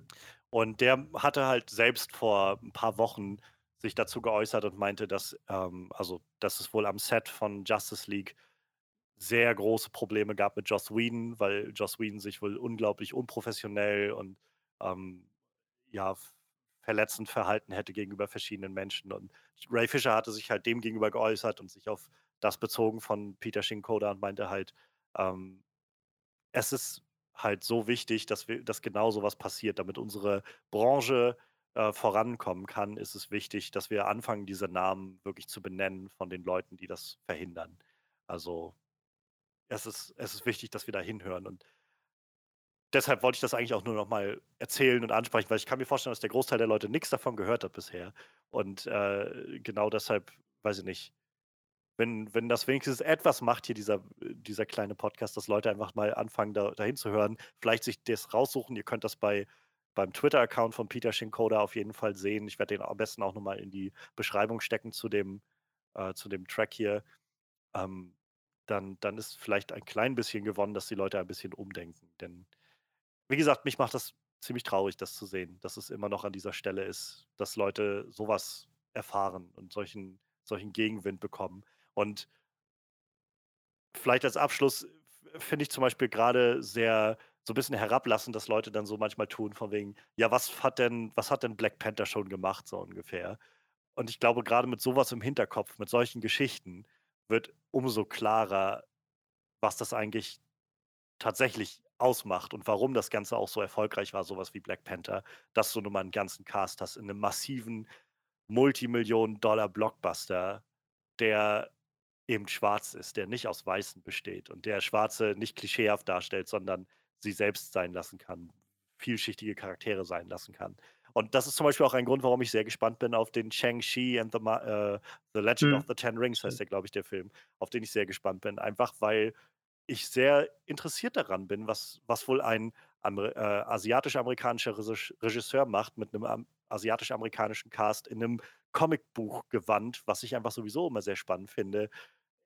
Wie, das ist das, was ich nicht verstehe. Warum sind Leute so fühlen sich davon so angegriffen. Ich finde, das ist einfach unglaublich spannend, diese neuen Perspektiven zu sehen und andere Blickwinkel zu erfahren, statt immer wieder dasselbe zu sehen, wo sich ja Leute immer wieder darüber beschweren, dass es immer wieder dasselbe ist. Also, ja. Keine Ahnung, es war jetzt ein ziemlich wirres Hin und Her von mir, aber ich fand diese Geschichte einfach sehr, sehr bewegend irgendwie und sehr, ja, sehr mitnehmend und wichtig, irgendwie mal anzusprechen. Ja, ist halt auch leider ein Thema, über das man mal wieder reden muss, ne? Ist halt und halt nicht mal nur da. Ne? Nicht mal nur da. Also ich meine, gerade mit so zum Beispiel asiatischstämmigen Schauspielern ist sowas, wo ich, ähm, wo ich das Gefühl habe, wird noch weniger drüber nachgedacht. Also so fühlt es sich an. So gerade mit so Sachen wie jetzt mal ganz weit hergeholt, so Black Lives Matter oder sowas, es sind allein äh, Schwarze, glaube ich, und, und so Black People of Color in Amerika schon viel mehr im Fokus und immer wieder im Gespräch, aber so wirklich viel Diskurs über auch die asiatischstämmige ähm, Bevölkerung dort kriegt man gar nicht mit, habe ich das Gefühl. Und ich kann mich erinnern, als, als das losging jetzt mit dem, ähm, mit dem, mit der Pandemie in Amerika, da gab es dann halt die Videos auf einmal, weil nachdem Trump angefangen hat, das Virus China-Virus zu nennen, wo asiatischstämmige Amerikaner halt Videos aufgenommen haben, wie sie von anderen Leuten halt so weißen Südstaatlern oder sowas, ich will es gar nicht so verallgemeinern, aber es waren vor allem weiße Menschen, die auf sie zugekommen sind auf der Straße und irgendwie so: „Verpiss dich, geh nach Hause“ und so, äh, weil dann auf einmal dieser Rassismus wieder hervorkommt. Und ich glaube, das ist halt das, was man was man da nicht vergessen darf, so dieser diese White Supremacy Ideologie, die da irgendwo hinter allem steht, die macht halt nicht Schluss, nur weil weil du zu dieser oder jener ethnischen Gruppe gehörst. Früher oder später werden sie sich gegen alle richten, die nicht weiß sind. Und das ist bei uns ja nicht anders. Wie viele Geschichten hört man bei uns von von Schauspielern gerade auch, die, weiß ich, türkischstämmig sind oder Na ja, ja. oder überhaupt mu muss ja nicht mal türkisch sein, die einfach irgendwo aus Syrien kommen, aus Arabien kommen, aus keine Ahnung, aus Israel, aus dem Libanon, aus einfach aus dem äh, für uns Nahen Osten und die alle nur noch gecastet werden als die Drogendealer und die, äh, keine Ahnung, die äh, Terroristen oder sonst was, weil niemand will sich dem mal annehmen, diese Leute darzustellen in irgendeiner Art und Weise. Ist halt auch bei uns nichts groß Neues. Muss ja sagen, wenn mir dieses ganze Black Lives Matters und so eins gezeigt hat, dann ich habe mich selber jahrelang immer darauf ausgeruht, dass ich mir gedacht habe, so, mir ist halt echt scheißegal, wo die Leute herkommen, so, ne? Also, das ist auch immer noch so. Also, wenn mir jemand gegenübersteht und mit mir redet, ist mir in erster Linie egal, wo der herkommt, was der für eine Sexualität hat, welchen Gott der anbetet oder ob er überhaupt einen anbetet, ist mir total egal. Solange es ein guter Typ ist, rede ich gerne mit dem so, ne? Und da lebst du dich über all die Jahre echt gut mit so, aber irgendwann, das hat, glaube ich, dieses Black Lives Matters gerade ganz stark gezeigt, merkst du so, das reicht halt nicht, dass du dir einfach so denkst, Alter, mir ist das egal, wo Ja. du herkommst, so. Sondern irgendwann musst du hergehen und musst zu Leuten sagen, Alter, wieso ist dir nicht egal, wo der herkommt, so. Weil das funktioniert halt nicht. Ja, Das, ist das ist, glaube ich, das Starke an diesem Black Lives Matter ist ja nicht, dass alle Schwarzen auf die Straße gehen, sondern dass die Weißen mit auf die Straße gehen, die sich denken so, Ja. Alter, wieso kriegt mein bester Kumpel weniger Kohle im selben Laden wie ich, so nur weil er eine andere Hautfarbe hat. und wird so, er ne? erschossen bei seiner Ja, oder das Polizei- noch, noch viel krasser, ne? Aber ich meine, Das es halt- fängt ja bei kleinen Sachen schon an, ne? Ja, ja, natürlich. Aber ich das ist es halt. Also, Rassismus ist halt es gibt halt einfach Filme und gerade Popkultur, habe ich das Gefühl, haben uns so sehr geprägt auf Rassismus ist, wenn jemand, äh, weiß ich nicht, jemanden bespuckt, weil er irgendwie eine andere Hautfarbe hat oder so.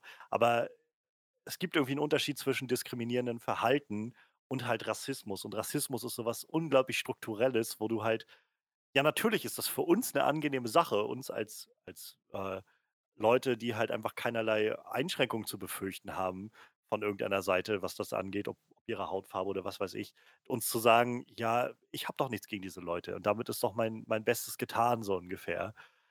Ja, Ja. daran ändert sich aber nichts an dem System so, wo halt die Leute drunter leiden. Es, Und ja. für uns ist das halt sehr einfach, dann zu sagen: „Ja, okay, ich ich, äh, ich bin einfach ich tue das Beste, was ich kann“, nämlich einfach nicht vor äh, vor voll Vorbehalte zu sein oder so.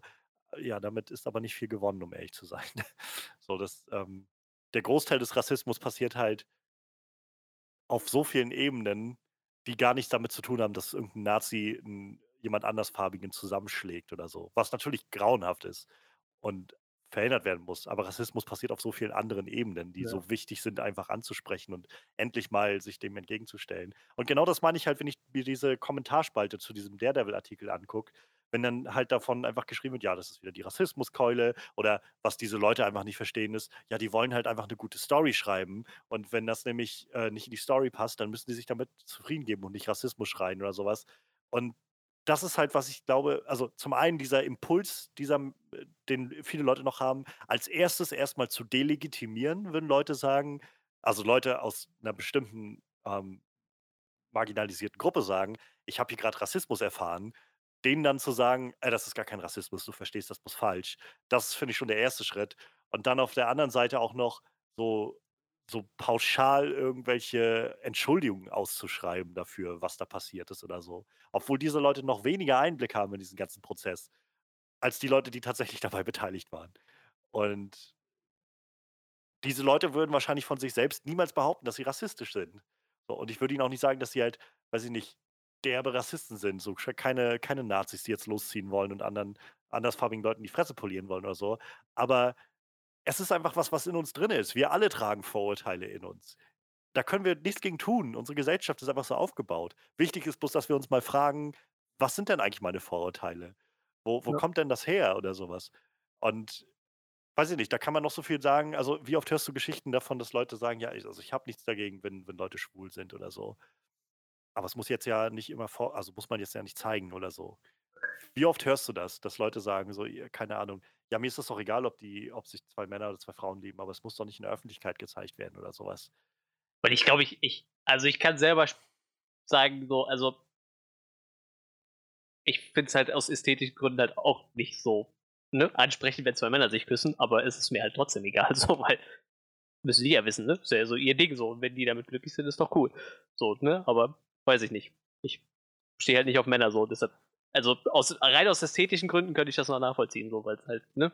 Nicht ja, so als halt heterosexueller halt, Mann Ahnung, ist es halt, ne? Aber jetzt gerade zum Beispiel mit dem äh, Last of Us 2 gab es halt wieder so diese Debatte ja, ja, darum, ja, ähm, mit, mit vor allem einer ähm, lesbischen Hauptfigur und dann habe ich so viele Kommentare gelesen von wegen, ja, wir haben, wir Gamer, wir haben nichts gegen Schwul und Lesben, aber ich, man will das auch nicht immer die ganze Zeit gezeigt bekommen oder sowas. Ähm, und dann denke ich mir halt, ja, naja, es tut mir leid, aber das liegt dann vor allem auch daran, dass, dass wir einfach unsere Gesellschaft immer noch so erziehen, dass das halt was ist, was man nicht zeigt und was nicht gezeigt werden soll. Und weil niemand regt sich darüber auf, wenn du halt in so ziemlich jeder Medienart, irgendwie, ob es jetzt Bücher, Filme, Serien, keine Ahnung was ist, wenn du da drin heterosexuelle Paare hast, wird da nicht mal mit der Wimper gezuckt. So, dann, dann, dann kommt niemand darauf, sich zu fragen, hä? Was ist, was, also das ist jetzt ja, also das will ich jetzt ja nicht unbedingt sehen oder so. Keine Ahnung, hat sich jemand aufgeregt bei, bei Mass Effect, dass du irgendwie mit einem mit einer blauen Alienfrau rummachen kannst oder so, die eigentlich von einer anderen Spezies kommt, mit sogar einer recht, also für ein Spiel, sag ich mal, recht expliziten Sexszene da drin. So, es tut mir leid, so da, da heißt es dann nicht auf einmal, ah nee, das, also ja, ich, ich habe ja nichts gegen heterosexuelle Paare, aber muss man das immer die ganze Zeit so zeigen, so, sondern das wird dann einfach so als Teil des Ganzen akzeptiert, naja. weil das eben dazugehören kann. Und, das Und ich muss halt sagen, Spli Splice fand ich auch unangenehm. Hat mich auf ästhetischen Wege auch nicht angesprochen. So, das muss man jetzt wohl so hingestellt lassen. Alienfrau hin oder her. ich fand das schräg. Genauso wie, äh, wie hieß der Film? Äh, äh, Shape of Water. Fand ich auch ästhetisch nie ansprechend. So. Braucht keine Frau, die ganze Zeit Sex mit einem Fischmensch hat. Aber es war mir egal, der Film war trotzdem gut. So. Aber das ist ja auch legitim, so das sage ich ja auch. Ja, eben, Aber ich meine halt nur, genau das, das meine ich halt mit anfangen, einfach sich zu fragen, warum denke ich denn über solche Sachen? Welche Grundlage habe ich denn dafür zu sagen, das finde ich jetzt nicht gut oder so? Oder läuft es einfach hinaus auf, ja, ich, keine Ahnung, mich spricht das jetzt nicht so sehr an oder so, sowas. Also es gibt ja irgendwie auch unterschiedliche Level davon und unterschiedliche Arten, wie du damit umgehen kannst. Und niemand sagt ja, du sollst alles irgendwie einfach, sag ich mal, toll finden oder so. Aber auf einem grundlegenden Level solltest du an dem Punkt ankommen, dass du solche Sachen einfach, naja, tolerieren kannst. Also, äh, keine Ahnung, ich kann mich erinnern, in der ersten Staffel von, von American Gods gab es eine sehr, sehr explizite Schwulen-Sex-Szene zwischen dem Gin und ja, diesem ja, Taxifahrer. Und also ich bin jetzt nicht schwul, also bisher jedenfalls hätte ich nichts gemerkt in diese Richtung. ich will sowas nie ausschließen, keine Ahnung, mag sein, dass ich irgendwann mal, dass ich irgendwann mal jemanden kennenlerne und dann auf einmal ändert sich mein, mein Weltbild oder so. Aber und ich habe mir jetzt auch irgendwie, hatte jetzt kein Bedürfnis, mir schwulen Sexszenen anzugucken. Aber es war jetzt auch nichts an der Stelle, wo ich das Gefühl hatte von, oh, da kann ich nicht hingucken. Oh, das ist, wie kann man mir sowas zumuten als Zuschauer? Sondern, keine Ahnung, wenn, wenn man sich einfach mal ein bisschen beruhigt, meiner Meinung nach, kommt man irgendwie dahin, dass es dann, gerade auch wie es jetzt zum Beispiel bei American Gods aufgezogen war, es war ja nicht wie ein Porno dargestellt, sondern es war einfach wie eine sehr innige Liebesbeziehung ja, dargestellt. Und dann, also sollte man, finde ich, an den Punkt kommen, wo man es einfach auch tolerieren kann und vielleicht Dinge, die einem vielleicht erstmal irgendwie vor den Kopf stoßen, auch erstmal hinten anstellt, um die Emotionalität oder sowas einfach zu greifen. Die Dinge zu greifen, die einem eben nahe liegen, die man für gewöhnlich einfach empathisch nachvollziehen können sollte. Nämlich, dass da zwei Leute einfach gerade was sehr Intimes miteinander teilen, auf eine sehr ja. wunderschöne Art und Weise. Also, keine Ahnung. Wahrscheinlich sind wir einfach viel zu liberal hier im Podcast, aber ja, ich weiß nicht. Ach ja. Andererseits ähm, muss ich, eine Sache, wo ich gerade noch loswerden, weil ich das jetzt schon wieder irgendwo gelesen habe. Ähm, gibt so ein Interview mit, äh, ich glaube PA Sports, das ist ein Rapper aus, aus dem Ruhrgebiet irgendwo, der sich dann auch tierisch drüber aufgeregt hat, wenn immer von Nationalitäten gesprochen wird und er dann so, meine Nationalität ist halt Mensch, so. Ne? Und da denke ich mir dann so, ich bin jemand, ich erfahre unglaublich gerne was über Sachen, die ich nicht weiß, so, ne, also. Ja. Mich interessiert schon bei meinem Gegenüber irgendwann mal, wo der herkommt, so, ne, und ich rede dann schon gerne darüber, so.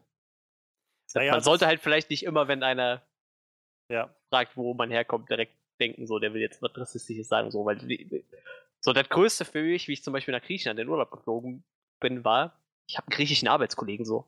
Das ist einfach das Geilste überhaupt, wenn du in Land fliegst und du hast halt jemanden, der da geboren ist und aufgewachsen ist und du kannst ihn halt alles fragen, so, was muss ich da essen? Wo muss ich da hin? So, und ja. weißt du, so diese ganzen Insider, so. Und sowas kriegst du halt auch nicht raus, wenn du nicht mal fragst, so, ne? Sicher. Aber ich meine, das, das, ist ja auch genau der Punkt. Also man sollte ja irgendwie an den Punkt kommen, wo man sich darüber austauschen kann. Ja, genau. Aber genau. Vor allem da ist dann auch immer wieder so, die Frage, die Frage ist dann auch wieder, wie machst du das? Ne? Also wenn du jetzt, es gab vor ein paar Wochen oder Monaten, glaube ich, schon wieder her, so einen Clip von, ähm, ich weiß gar nicht, was das war, das Supertalent oder irgend sowas, wo äh, ich glaube, ein Mädchen aufgetreten war und die war halt, also hatte sichtlich eine andere Hautfarbe. Also war, weiß gar nicht mehr, ich habe es nicht mehr genau im Kopf, es hat sich mir jetzt nicht so weit eingebrannt, aber ähm, es war halt erstmal aus dem, zu sehen, dass sie halt irgendwo ähm, Wurzeln aus irgendeinem anderen Teil der Welt haben musste. Und dann hat dann war das war sie halt fertig mit ihrer Nummer und dann hat Dieter Bohlen sie, glaube ich, gefragt gehabt mit seinem: „Na, wo kommst du denn her?“ Und dann hat sie halt einfach also auch 'n ganz normalen Deutsch gesagt, irgendwie aus weiß nicht, aus Osnabrück oder irgendwie sowas halt eine ganz normale Deu also eine deutsche Stadt einfach nur. Mhm. Und er wollte dann aber nicht no loslassen und hat halt die ganze Zeit weiter nachgehakt: „Ja, aber wo kommen denn deine Eltern her?“ so ungefähr und, ne? Und das ist halt schon der Punkt, wo ich dann sage, so zum einen, welche Rolle spielt das jetzt hier gerade in diesem Kontext? Ja, ja, das ist halt, ne? Und vor allem die Art und Weise, wie du das gerade fragst, ist einfach nicht sehr nicht auf Augenhöhe oder respektvoll. So, es ist, das wirkt so, als ob du halt ein Tier im Zoo hier anguckst.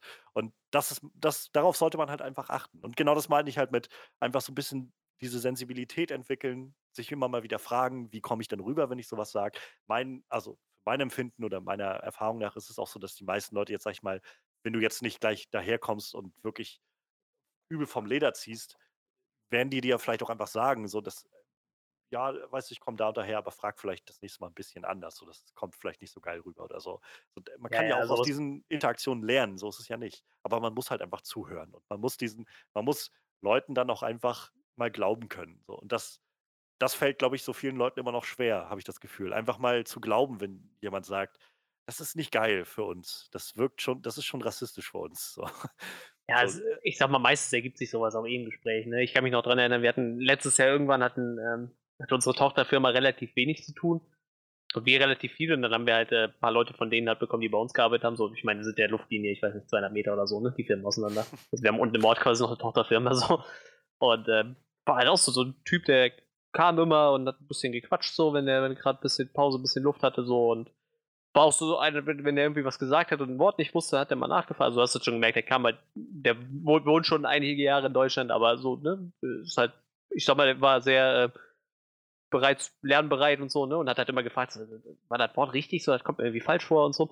Und irgendwie so nach dem dritten, vierten Gespräch hat er dann erzählt, dass er halt eigentlich aus dem Iran stammt, so, und äh, in dem Moment haben wir dann viel über den Iran geredet. Einfach so, er hat mir dann erzählt, dass es echt total geiles Urlaubsland ist irgendwie, ne, wenn, wenn da halt, äh, ich sag mal gerade die Bedingungen stimmen, ne? Er sagt, da gibt so viele schöne Ecken, die man sich da angucken kann, wo man Urlaub machen könnte, wenn halt äh, und so, weißt du, sowas ergibt sich halt meistens aus dem Gespräch eh, ne? Ich meine, das ist halt echt, wenn du zu einem hingehst und ist so, ja, wie heißt du? Ich bin der, der, aha, wo kommst du denn her? So, ist halt immer irgendwie ein scheiß Anfang für ein Gespräch, so, ne?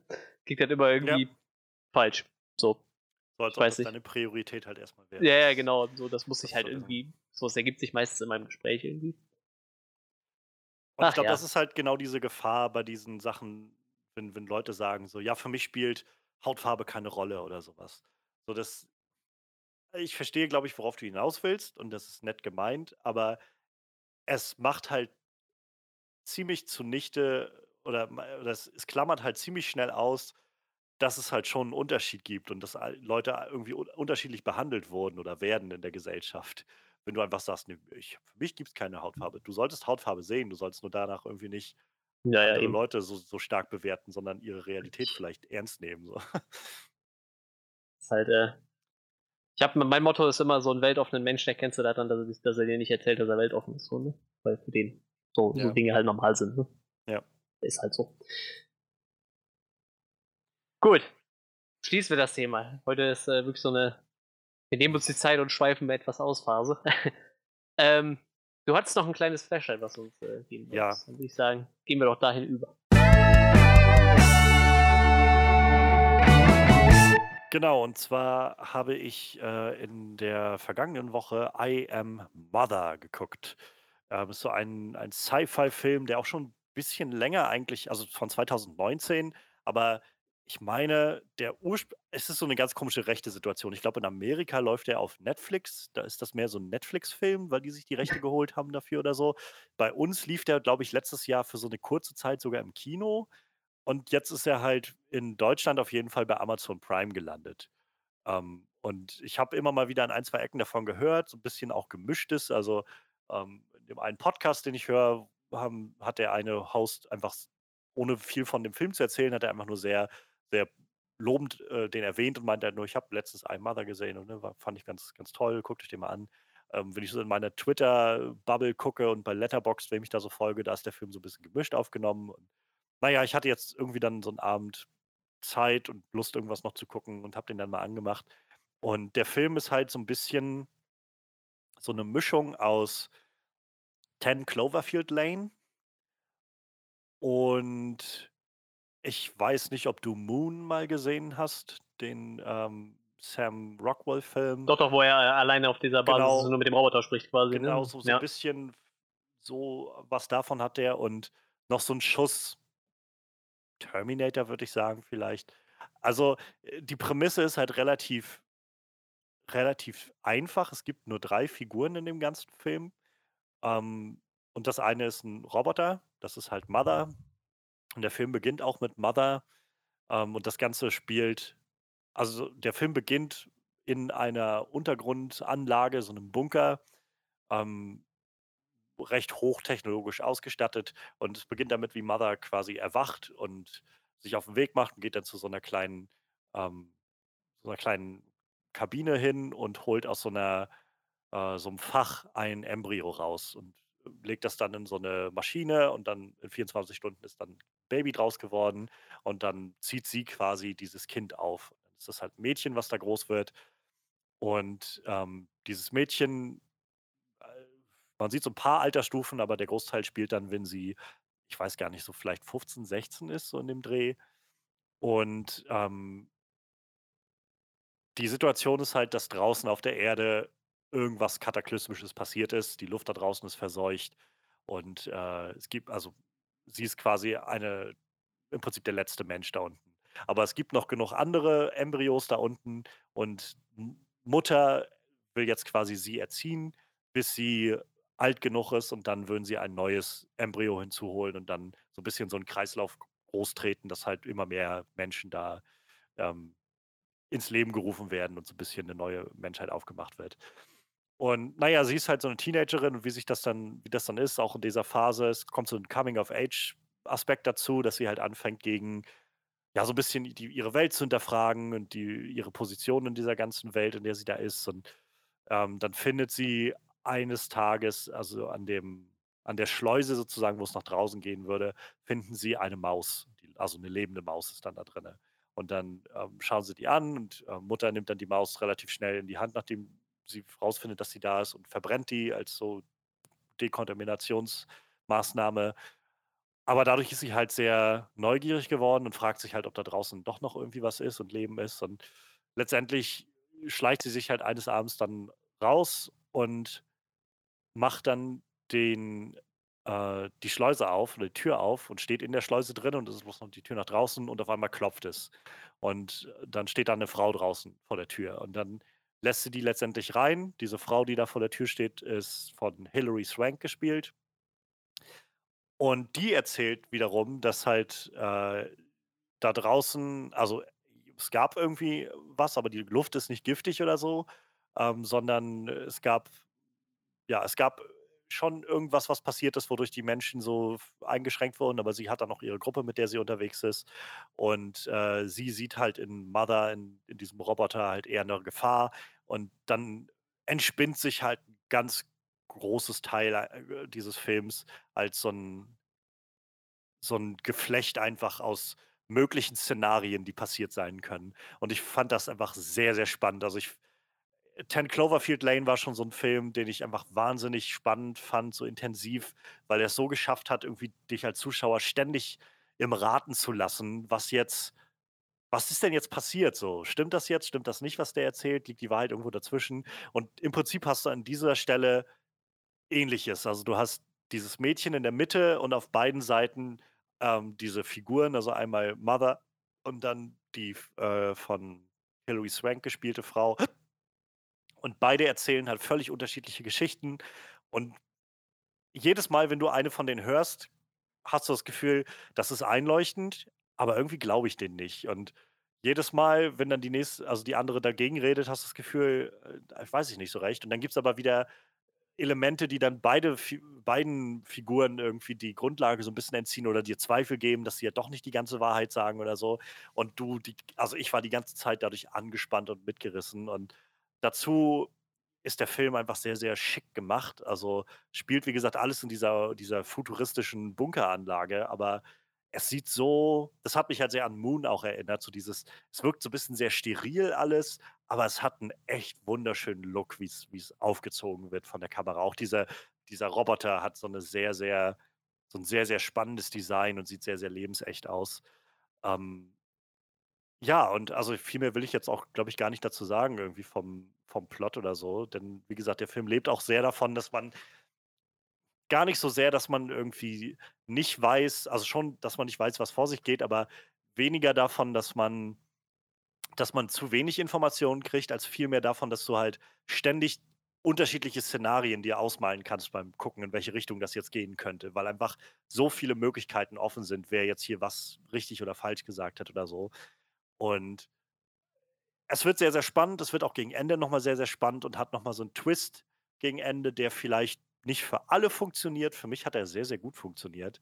Und, ähm, ja, also, ich ich war sehr angetan von „I Am Mother“. Das war so einer dieser so einer so so typischer Sci-Fi-Film, der so 'n bisschen bisschen kleinere Skala hat. Wie gesagt, vieles spielt in denselben Räumen mit nur 3 Figuren, aber ich war wirklich ich war gepackt und mitgerissen. Und auch das Schauspiel ist sehr, sehr gut. Ich vergesse manchmal so 'n bisschen, wie gut Hilary Swank ist. Die habe ich schon lange nicht mehr irgendwo gesehen, aber richtig gute Schauspielerin.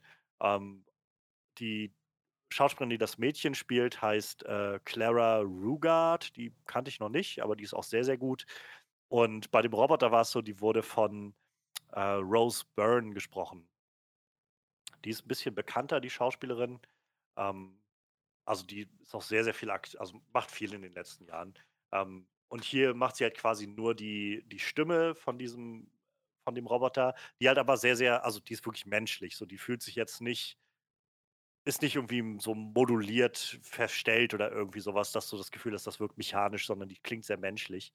Und dass die also, die macht so eine krasse Sache mit ihrer Stimme, wo du wo du sowohl irgendwie manchmal sehr emotionale Momente hast und ihr das ähm, und und absolut glaubst, dass das halt 'ne sehr emotionale Erfahrung grade ist, auch für dieses für dieses, KI-Wesen. Aber auf der anderen Seite hast du auch wieder Momente, wo sie sehr, sehr kalt und unbarmherzig wirkt oder wo sie auch einfach sehr, sehr, weiß ich nicht, unberechenbar wirkt oder so was. Und alles aber ohne, dass sie, glaube ich, jemals die Stimme wirklich erhebt, so irgendwie schreit oder sonst was, sondern immer nur mit so 'ner ganz normalen Stimme auf auf Zimmerlautstärke. Aber die Art und Weise, wie sie die Betonung setzt und die Intensitäten setzt, ist Wahnsinn. Also ja, ähm, ja, der Film bringt noch so 'n paar philosophische Fragen mit rein.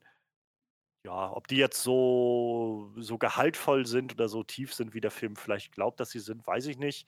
Aber für mi mich haben sie nicht gestört. Ich fand, das war 'ne nette nette Sache mit dran und ich kann mir vorstellen, dass der bei erneutem Schauen noch mal 'n bisschen was hinzufügt. Also, ja, ich weiß nicht, was ich viel mehr will ich, glaube ich, gar nicht dazu sagen, als einfach nur, ich war wirklich, wirklich angetan von „I Am Mother“. Ähm, ich habe lange so 'ne Art Film, glaube ich, nicht mehr gesehen und ich bin sowieso so 'n so 'n Sucker für so 'ne so 'ne Sci-Fi-Filme, die 'n bisschen abgedrehtere Richtungen gehen. Ähm ich kann den auf jeden Fall sehr empfehlen. Vielleicht sollte man die Chance nutzen, solange der noch auf Amazon Prime ist. Ich weiß nicht, wie lange der da noch sein wird, aber, ähm kann nicht schaden. Also ich würde sagen, sollte man sich vielleicht mal angucken und eine, und eine Meinung drüber bilden dann selbst. Ähm, Gerade mal überlegen, wie lange ich Hilary Swank nicht mehr irgendwo gesehen habe. Habe ich halt auch überlegt, tatsächlich. Ähm, und ich konnte, also ich habe jetzt nicht näher drüber nachgedacht, aber mir fiel halt auch ein, ich habe die, glaube ich, immer schon lange nicht mehr gesehen. Die hat auch zwischendurch mal drei Jahre gar nichts gemacht irgendwie. Aber es sind doch viele Sachen, die ich nie gesehen habe, tatsächlich. Ich kenne die halt auch echt eher so aus den 90ern irgendwie. Ich die hat bei Buffy mal mitgespielt, da kann ich mich sogar noch dran erinnern. Naja, ich glaube, so Million Film, Dollar Baby war ja so ihr, ihr also wäre jetzt meiner Erinnerung einer der großen Filme gewesen, die sie halt hatte. Ich glaube, Logan Lucky war aber auch nicht so klein, oder? Ist auch mitgespielt. Ich weiß nicht, ja, wie groß die Rolle war, aber. Logan Lucky habe ich, äh, Logan Lucky habe ich noch nicht gesehen, aber war halt, glaube ich, so ein Mid-Budget-Film, ne? War jetzt kein, ja, ja, genau, sowas. Aber ich, äh, Soderbergh, ne? Also ich meine, das war jetzt schon auf jeden Fall nochmal prestigeträchtiger. Ja. Aber ja, ich gucke auch gerade so bei, bei IMDb durch. Ich glaube, also ich habe sie halt dann offensichtlich in Bojack Horseman noch mit drin gehabt in der Ja, ja, ich wollte gerade sagen, aber wenn man die Stimme nicht unbedingt präsent hat, ne? Habe ich, hatte ich sie jetzt auch so nicht erkannt, glaube ich. Ähm, Gerade auch, weil das so lange her ist, glaube ich, dass ich sie mal irgendwo gesehen habe, hatte ich ihre englische Stimme auch noch gar nicht gehört, so wirklich. Ähm, so diesen PS, ich liebe dich, weiß ich, dass es den gibt, aber gesehen habe ich den jetzt auch noch nie. ja, so Mitte der 2000er wären so die, die letzten Filme gewesen, die ich, glaube ich, bewusst von ihr gesehen habe. Aber direkt so Hilary Swank, den Namen kennen wir halt noch so, ne? Ja. Und wie gesagt, sie ist wirklich, wirklich gut in dem Film. Also ich ich, wie gesagt, ich hatte so diesen Moment von, wow, ich hatte ein bisschen vergessen, wie, wie großartig sie ist. ja, also I Am Mother kann ich, kann ich auf jeden Fall empfehlen, wenn man mal Lust hat auf so einen schönen Sci-Fi-Abend. Gerade wenn man auch 10 Cloverfield Lane mochte, kann ich mir sehr gut vorstellen, dass, dass man mit dem Film was anfangen kann. Ja, du hast jetzt quasi auch nur Filme aufgezählt, wo ich äh, sagen würde, die mag ich. Also die so ein bisschen in die Richtung gehen. So würde ich mir den wahrscheinlich auch mal gucken. Nachdem du es jetzt erzählt hast. Gut, kann man sich auf jeden Fall auf die Liste schreiben. Die ich hier gerade fleißig abarbeite. Ähm, ja, dann können wir eigentlich rübergehen zu unserer ähm, eigentlichen Review. Denn tatsächlich haben wir nochmal einen neuen Film für euch. Nämlich wollen wir uns heute mal die Old Guard widmen. Ja, ähm, ich, ich, wenn ich durch Netflix gucke und da kommt so eine Neuerscheinung, habe ich meistens überhaupt keine Ahnung, was das ist. Ich gucke mir auch meistens die Trailer gar nicht an, weil die mich so ja. relativ wenig interessieren irgendwie. Äh, weil meistens, wenn es dann doch mal ein guter Film ist, dann hört man es irgendwo. Und ich muss sagen, tatsächlich, die Qualität der Netflix-Filme, die steigt auch an, so, ne? Also muss man halt echt äh, neidlos anerkennen. So, also die ersten Netflix-Filme, die ich gesehen habe, waren halt echt nicht gut, aber so die paar, die wir jetzt besprochen haben, so, also so die richtig krassen Gurken sind da eigentlich nicht mehr bei, so, wenn ich mir irgendwie noch Bright oder sowas noch drüber nachdenke, der schon echt ziemlich kacke war. Aber wie hieß nochmal der mit äh, Chris Hemsworth, den wir jetzt gesehen hatten? Äh, Extraction. Ja, Extraction, der war ja auch nicht so verkehrt. Der ich schlecht. muss sagen, ich habe in der letzten Zeit immer wieder sehr positiv an Extraction zurückgedacht. Ja, also ich fand den Film ziemlich knackig so. Ja, und dann hast ich glaube, du hast den Film da in den Raum geschmissen, ne? Mit Charlie Theron in der Hauptrolle, so, die sehe ich eigentlich eh immer ganz gerne. So als äh, mittlerweile echt äh, ziemlich, ziemlich gute Action-Schauspielerin. Genau, so etablierte Action-Schauspielerin, ja. hätte ich jetzt auch gesagt. Ich habe ich hab so ein bisschen, äh, wenn ich den Film geguckt habe, so ein bisschen über sie äh, googelt und so und dann kam halt irgendwie, habe ich da gelesen, dass sie sich wohl öfter bei Nicht-Action-Filmen verletzt wie bei Actionfilmen. So. Weil sie irgendwie aus Schusslichkeit irgendwie sich irgendwas vom Kopf haut und dann ohnmächtig wird oder so. Oder irgendwie, irgendwie hat sie sich in irgendeinem Film mal den Schuh zu, äh, zugebunden, hat sich dann zu stark nach hinten gelehnt und ist dagegen in der Latte geknallt und ist dann auch irgendwie ohnmächtig geworden oder so. Großartig. Jetzt bei, äh, bei jedem Film hat sie sich tatsächlich irgendwie den Daumen so verletzt gehabt, dass sie irgendwie dreimal operiert werden musste. Boah. So in irgendeiner Action-Szene mit dem Daumen in der Jacke von einem, von einem Gegenüber hängen geblieben. Und stehen da ziemlich demoliert. Aber ich glaube, das ist genau so ein Punkt. Ne? Die macht ja, glaube ich, echt viele Sachen selbst. Ja. Also ja, die ist da, glaube ich, sehr, sehr drauf. Und die, die macht ja auch, ich weiß gar nicht, wie es bei The Old Guard jetzt war, aber so generell ist die ja auch viel Produzentin von ihren eigenen Filmen. Und hängt sich da halt immer mit rein, dass sie da. Ja, sie ist auf jeden Fall als Produzentin mitgelistet. Ja. Ne? Mir, mir wäre jetzt auch so gewesen. Also ich weiß, bei äh, Atomic Blonde war das damals auch schon so. Da war sie auch ja. sehr zentrale Produzentin und hat viel angetrieben da drin und sich sehr ins Zeug gelegt, dass sie halt die Stunts viel selber machen kann und so. Ich habe halt auch sehr viel ähm, so Respekt für die Frau entwickelt in den ja, letzten Jahren. Ja. Also ähm, ich weiß nicht, ich habe weiß jetzt nicht, wann ich sie das erste Mal so wirklich wahrgenommen habe, kann ich jetzt gar nicht sagen. Ähm, ich weiß, wir hatten noch kurz gesprochen, als wir uns über unterhalten hatten über den Film, also The Old Guard, ähm, da kam noch irgendwie kurz Hancock zur Sprache und Freddy wandte noch ein, dass sie ja auch in Hancock war und ich meinte dann also das war, wo mir einfiel, stimmt, aber als ich Hancock geguckt habe damals irgendwann mal, war mir zum Beispiel noch nicht bewusst, dass das Charlize Theron ist. So die, die, diesen Namen mit der Person verbinde ich erst garantiert später, weil ich hatte nicht mehr im Kopf, dass Charlize Theron die weibliche Figur in, in Hancock spielt. Oh, ich habe gerade gesehen, hier, die hat in, in dem Film Monster hat sie äh, Eileen Wuornos gespielt, also so eine Serienmörderin aus Amerika. Ja, ja, da hat sie einen Oscar das super krass. Meine ich. Ja, das, das da kann ja, ich mich dran erinnern. Ich wusste nur nicht, wen die da spielt in dem Film so. Ich habe echt überhaupt keine Ahnung gehabt, aber ähm, weil ich tatsächlich relativ viel über diese Serienmörderin gelesen habe. Ich kann mich noch erinnern, damals, als der Film rauskam, lief noch Wetten das.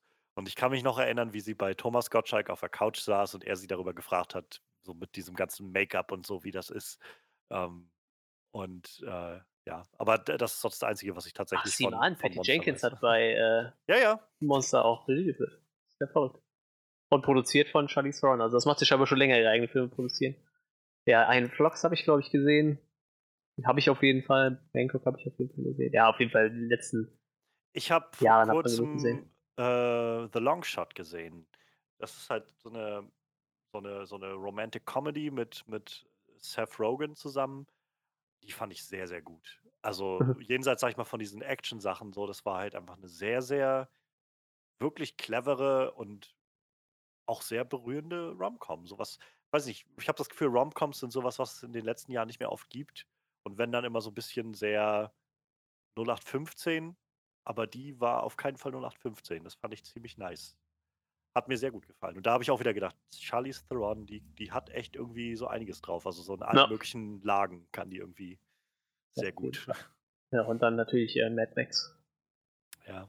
Paraderolle für mich. Da meinte sie, glaube ich, vor kurzem noch, dass sie etwas traurig ist, dass sie nicht äh, für die für das, das Furiosa Spin-off in die Rolle schlüpfen wird, sondern dann äh, wahrscheinlich ja äh, Anya Taylor Joy als so jüngere Variante davon. Ich finde es total lustig, dass sie sich auch äh, wohl scheinbar irgendwann mal wieder mit äh, Tom Hardy vertragen hat, so, ne? So nach wen vom Film. Hat sie, ich habe mich damit nicht auseinandergesetzt. Kann ja, ja, weil, weil die wohl beide irgendwann so meinten, dass halt äh, viel die Umstände, unter denen dieser Film entstanden ist, halt dazu geführt haben, dass sie halt eh schon einfach die ganze Zeit angepisst waren, wenn ja. du einfach die ganze Zeit irgendwo in der Wüste rumhängst und stellenweise einfach entweder gar nichts drehen kannst oder warten musst, weil wieder ein Sandsturm kommt und dann ja. wohl auch äh, George Miller nicht so der auch ein bisschen anstrengend ist als Regisseur wohl und das, wohl das alles dazu geführt hat, dass sie sich dann da die ganze Zeit angegiftet haben so und sich dann wohl so im, im, im Nachhinein dann irgendwie mal, ausgesprochen irgendwie. Was ja auch ganz nett ist, was man so hört.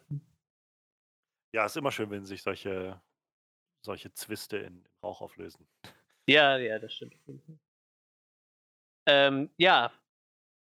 Stimmt, in Prometheus war sie ja auch dabei. Ja, das stimmt. Ich hatte überlegen, also ich habe von dem Film dann tatsächlich auch, als du mir davon erzählt hast, nicht so viel erwartet. Du hast dann irgendwann mal so Highlander in den Raum geschmissen glaube ich, so als, als. Das äh war halt das, was ich so im Vorfeld gehört habe. Ja. Ich, ich, kann ja so einmal fix mal erzählen, was ich irgendwie ja, genau. bekommen oder erwartet habe. Ich habe auch keinen Trailer davon gesehen, aber ich hatte im Vorfeld so ein paar Überschriften gesehen und mitbekommen, das war jetzt wieder so eine etwas größere Netflix-Produktion mit so ein bisschen mehr Budget dahinter. Ich hatte noch so vage gelesen, dass das Ganze auf einem Comic basiert und halt Charlize Theron in der Hauptrolle. Und dann kam das Ganze raus und dann gab es halt irgendwie jetzt nicht nur durchgehend nicht nur durchgehend Lob dafür oder so, aber es gab schon schon zu spüren, dass es einige Leute gab, die meinten also mehrere Leute gab, die meinten: „Ja, das war ziemlich cool oder ziemlich awesome“ oder „Ich fand es ziemlich cool, mal sowas zu sehen.“ Und dann kamen so diese Vergleiche wie: „Mann, das ist so ein bisschen wie, keine Ahnung, modernes Highlander“ oder sowas oder äh, ja, Hancock wurde auch immer mal wieder irgendwie so ein bisschen in zur Sprache gebracht. Wahrscheinlich im Kontrast damit, dass sie halt da mit bei war in Hancock oder so. Mhm. Und da dachte ich halt irgendwie, naja, das klingt doch gar nicht verkehrt irgendwie. Also ich musste halt vor allem dann so an Extraction zum Beispiel denken und hatte so gedacht, also ich hätte jetzt, so generell hätte ich mir den sowieso angeguckt. Ich hätte jedenfalls Lust gehabt, mal zu gucken, was so ein, so ein neuer Charlize Theron Actionfilm hat. Ich fand Atomic Blonde damals zum Beispiel jetzt vielleicht nicht unbedingt gut oder großartig oder so. Ähm, aber das hing mehr mit der Story als mit der Action zusammen. Die Action da drin war einfach großartig und sie hat diese Rolle so toll ausgefüllt. Ähm, und da war ich jetzt dann gespannt, was sie wohl macht mit diesem Film. Das also, wirkte irgendwie sehr interessant. Alles, was ich gehört hatte, war halt scheinbar geht's um so 'ne Gruppe von Unsterblichen, die als Söldner irgendwie durch die Welt ziehen oder so. Und dachte ich so, das könnte doch vielleicht ganz ganz nett sein für für unseren für unsere Zwecke. So grade als in der Phase, wo kaum neue Filme irgendwo greifbar sind. Ähm, könnte mir vorstellen, dass der auch sonst im Kino sich gut gemacht hätte und, Ja, bestimmt. ähm ja, ich also, ich habe ihn dann dann gesehen vor, wie gesagt, 1, 2 Wochen ist es jetzt schon wieder her. Und ich muss ehrlich sagen, ich habe 'ne gute Zeit mit dem Film gehabt. Das war jetzt vielleicht nicht nicht das Beste ever oder so und und, äh, es gibt so so einige Sachen, wo ich manchmal das Gefühl hatte, ist bisschen drüber oder ich finde, der Film seine Balance nicht so ganz oder so. Aber ich habe echt 'ne richtig gute Zeit mit dem Film gehabt. Also, ich so keine Ahnung, es gab so 1, 2 Momente in der 1. Hälfte, so nach 20 Minuten, wo ich gedacht habe: „Alter, this movie rules.“ So, das ist ziemlich awesome, was hier grad passiert. Und ja, also, ich habe 'ne gute Zeit mit dem gehabt. Ich bin gespannt, was du gleich davon hältst und ich freue mich gleich drüber reden zu können über den Film. Ja, ich sehe das tatsächlich ähnlich wie du. Ich habe mich tatsächlich dann auch gar nicht mehr weiter mit dem Film beschäftigt, so, ähm. Das Ding war, ich wollte den halt auch wir wollten ja vor vor weiß nicht letzte Woche wollten wir eigentlich drüber reden und ich habe dann auch versucht, montags den zu gucken. Ich bin halt dreimal weggepennt so. Die Nacht vorher halt echt schlecht geschlafen habe, so einfach so auf die Couch gelegt, den Film angemacht, weggepennt, geguckt, irgendwie Viertelstunde rum. Ich so: „Scheiße, fängst jetzt von vorne an.“ Hingelegt, wieder geguckt, wieder weggedöst, irgendwie 20 Minuten rum, so. Und irgendwann habe ich's dann einfach sein gelassen, weil ich dachte, es gibt halt eh keinen mehr so. Ähm, und dann habe ich mich jetzt in in dem Zustand des Wachseins konnte ich den habe ich den dann gestern doch noch geguckt. Ähm und, äh, tatsächlich ich hatte auch tatsächlich 'ne echt gute Zeit so. Der Film hat mich echt gut unterhalten so und ich ich wusste halt zum Beispiel auch nicht, dass es auf'm Comic beruht irgendwie. Das habe ich dann auch so im Nachhinein erst gelesen und tatsächlich auch hat der der Comicautor auch das Screenplay gemacht für den Film. Ist auch immer ganz nett ist irgendwie, habe ich so das Gefühl, wenn die irgendwie bisschen mehr Mitspracherecht in ihren eigenen Werken haben. Mhm. Ähm, ich glaube, der Dude ist eigentlich so der absolute Batman-Writer, wenn ich mir das so angeguckt habe. Ich habe mal so geguckt, was er so gemacht hat, dieser, äh, Greg Rucka. Der hat halt so viel Batman geschrieben über die Jahre. Das sind bestimmt irgendwie 300 Batman-Comics gefühlt, die der geschrieben hat. Ähm, und ja, er hat ja auch schon 'n Sequel geschrieben, ne, tatsächlich. Also, als Comic gab's das schon letztes Jahr. Ja, und wie gesagt, ich mich gut unterhalten gefühlt in dem Film so. Ich ich mag die Charaktere sehr gerne so. Hat halt echt Spaß. Die Action-Szenen sind super. Ich sage ich war halt ja, die Story war halt an manchen Stellen 'n bisschen dünn so, aber ich finde halt die dieses ich glaube, dieses Universum ist halt gut ausbaubar irgendwie, so dass es spannend wird. Diese Prämisse ist einfach sehr sehr nice, finde ich. Ja, vor allem, weil die halt ja selber scheinbar noch nicht so genau wissen, was, äh warum Ja. und was. Ich meine, da kannst du halt echt noch viel drum rum erzählen so, ne? Und sie nutzen es halt gut. Also, Ja. ich finde, sie nutzen halt diese Prämisse eigentlich ziemlich clever aus an vielen, vielen Stellen. Das finde ich auch tatsächlich, ja. Ja, da würde ich sagen, dann steigen wir doch direkt ein in die Sachen, die uns gut gefallen haben, oder? Würde ich Ich meine, sagen. Wir sind könnten ja wir jetzt so halb dabei. Ja, eben, eben. Ging mir auch grad schon so. Und, äh, da da fiel mir grade nämlich direkt ein, wie du sagtest, so diese Prämisse, mit der die da rumspielen, äh. Ähm, ich mochte zum Beispiel irgendwann den Fakt, als dieser warte, wie hieß er? Ich weiß es gar nicht. Copley war's, ne? Copley war der der, äh der die quasi aufgespürt hat als Erstes, ne? Ich glaube, ja. Ja, James Copley. Ja, genau. Former CIA-Agent. ja vorhin genommen. Ja, ähm, wie er ihr dann quasi aufzeigt, was sie da so für Leute gerettet hat im Laufe ihres Lebens irgendwie. Was die nachher alles so Bedeutendes für die Menschheit getan haben, so dass es quasi gar nicht so wahllos ist, was sie da überhaupt Ja. gerettet hat, sondern dass es ja scheinbar alles irgendwie 'n höheres Ziel hat irgendwie und sie dann wirklich irgendwie Leute gerettet hat, die nachher was Großes für die Gesellschaft getan haben, so. Das fand ich halt total spannend, so die diesen Fakt, dass es halt nicht einfach nur Unsterbliche sind, die sich gedacht haben, so: „Ja komm, wir sind unsterblich, dann können wir halt auch irgendwie so 'ne 'ne Heldensöldnertruppe sein, die einfach irgendwelche unmöglichen Aufträge übernimmt.“ Mhm. Sondern, dass es scheinbar alles irgendwie 'n höheren Sinn hatte. Und, äh, ich meine, sie ist ja auch, äh, durchaus alt. Hier wird halt immer angegeben, dass sie also, ich weiß gar nicht, wird das im Film überhaupt erwähnt? Dass sie so 'n Sie Charakter aus der griechischen Mythologie ist Sie eigentlich? sprechen's, glaube ich, immer nur an, also, dass sie halt ähm, dass sie halt alt ist und Ja, ja, alt weiß genau. keiner genau und er also, wenn wenn wenn Copley dann nachher ihnen das präsentiert, gibt's so 'n F Verweis, glaube ich, auf so 'ne griechische Gottheit oder so was. Ja, genau. Irgendwie so was halt, ne? Das ist halt schon echt spannend so. Es bringt das Ganze irgendwie auf 'ne ganz andere Ebene so. Ich mag das sehr, sehr gerne. Ich finde, sie spielen's halt auch also, nicht nur, dass diese Prämisse, dass die halt alle unsterblich sind, finde ich ziemlich spannend ausgespielt wird. Ja. Halt, wie gesagt, ich mochte Highlander damals, den ersten Ja, Highlander. Die anderen habe ich alle nicht mehr gesehen, aber ich mochte den ersten Highlander-Film damals. Den habe ich aber auch schon bestimmt, keine Ahnung, 15 Jahre nicht mehr gesehen Ja, ja, so. auf jeden Fall. Ähm, aber das war irgendwie ein ziemlich interessantes Element und dieser Film hat das, fand ich, noch mal so schön so so 'ne Idee von, die sind alle unsterblich, ähm, bis zu 'nem Punkt jedenfalls, in die Moderne gebracht, hatte ich das Gefühl. So dieses: Wie würde das wohl heute aussehen in in unserer heutigen Welt? Wie würden sich Leute so verhalten, die unsterblich sind? Und, ähm angefangen halt von von ihrer Art und Weise, wie sie in Kämpfe gehen, so auch wie irgendwie relativ klar gemacht wird von Anfang an: Ja, das mag jetzt sein, dass du's überlebst und quasi so Wolverine-Style wieder heilst davon, aber wehtun wird das trotzdem, Ja, ja. ohne Frage. Das fand ich halt ziemlich nice. Und, ähm dann haben sie's halt geschafft, diese Figuren, die das sind, also diese dieses Quintett, das ist ja am Anfang, glaube ich, ne? Ähm, oder Ja, genau. Quartett? Vi ich glaube, 4 sind's am 4 sind's, Anfang ja, und 4, 5 genau. sind's dann mit Nile, genau. Und dieses Quartett am Anfang, dass dass du so wirklich mitbekommst, wie also, die spielen das so geil, dass du mitbekommst, wie unterschiedlich die eigentlich sich sehen und wahrnehmen von Ja. den normalen Menschen. So, ich ich finde, also, wunderschöne Szene in dem Ganzen. Überhaupt die beiden hatten einfach 'ne ganz ganz tolle Chemie, so dieses Duo Joe und Nicky. Die beiden, die sich in den Kreuzzügen kennengelernt haben, Ja. sich dann erst 'ne Zeit lang umgebracht haben gegenseitig, bis sie dann festgestellt haben, dass sie ineinander verliebt sind und seitdem 'n Paar sind. Und, ähm, wo sie dann abtransportiert werden und sich küssen und dann ähm, dann irgendwie dieser eine Typ so 'n Kommentar dazu macht und er anfängt, diesen diesen Monolog auszugreifen, so: „Du redest hier irgendwie von Boyfriend oder so was. Du hast keine Ahnung, wovon du redest hier. Das ist das ist was, was deinen deinen Verstand über so weit übersteigt, über mehrere Jahrhunderte so eng zusammen zu sein und so.“ Und wo so wo also, einer dieser Momente, aber da gab's noch mehrere von, wo so klar wurde, dass diese Leute halt gar keinen Bezug mehr dazu haben. Also, die sehen sich nicht als normale Menschen in keiner Art und Weise. Ja, So, die haben kein Gefühl dafür, dass das halt dass sie Menschen wären in irgend 'ner Form. Sie sehen so aus, aber das war's auch irgendwie.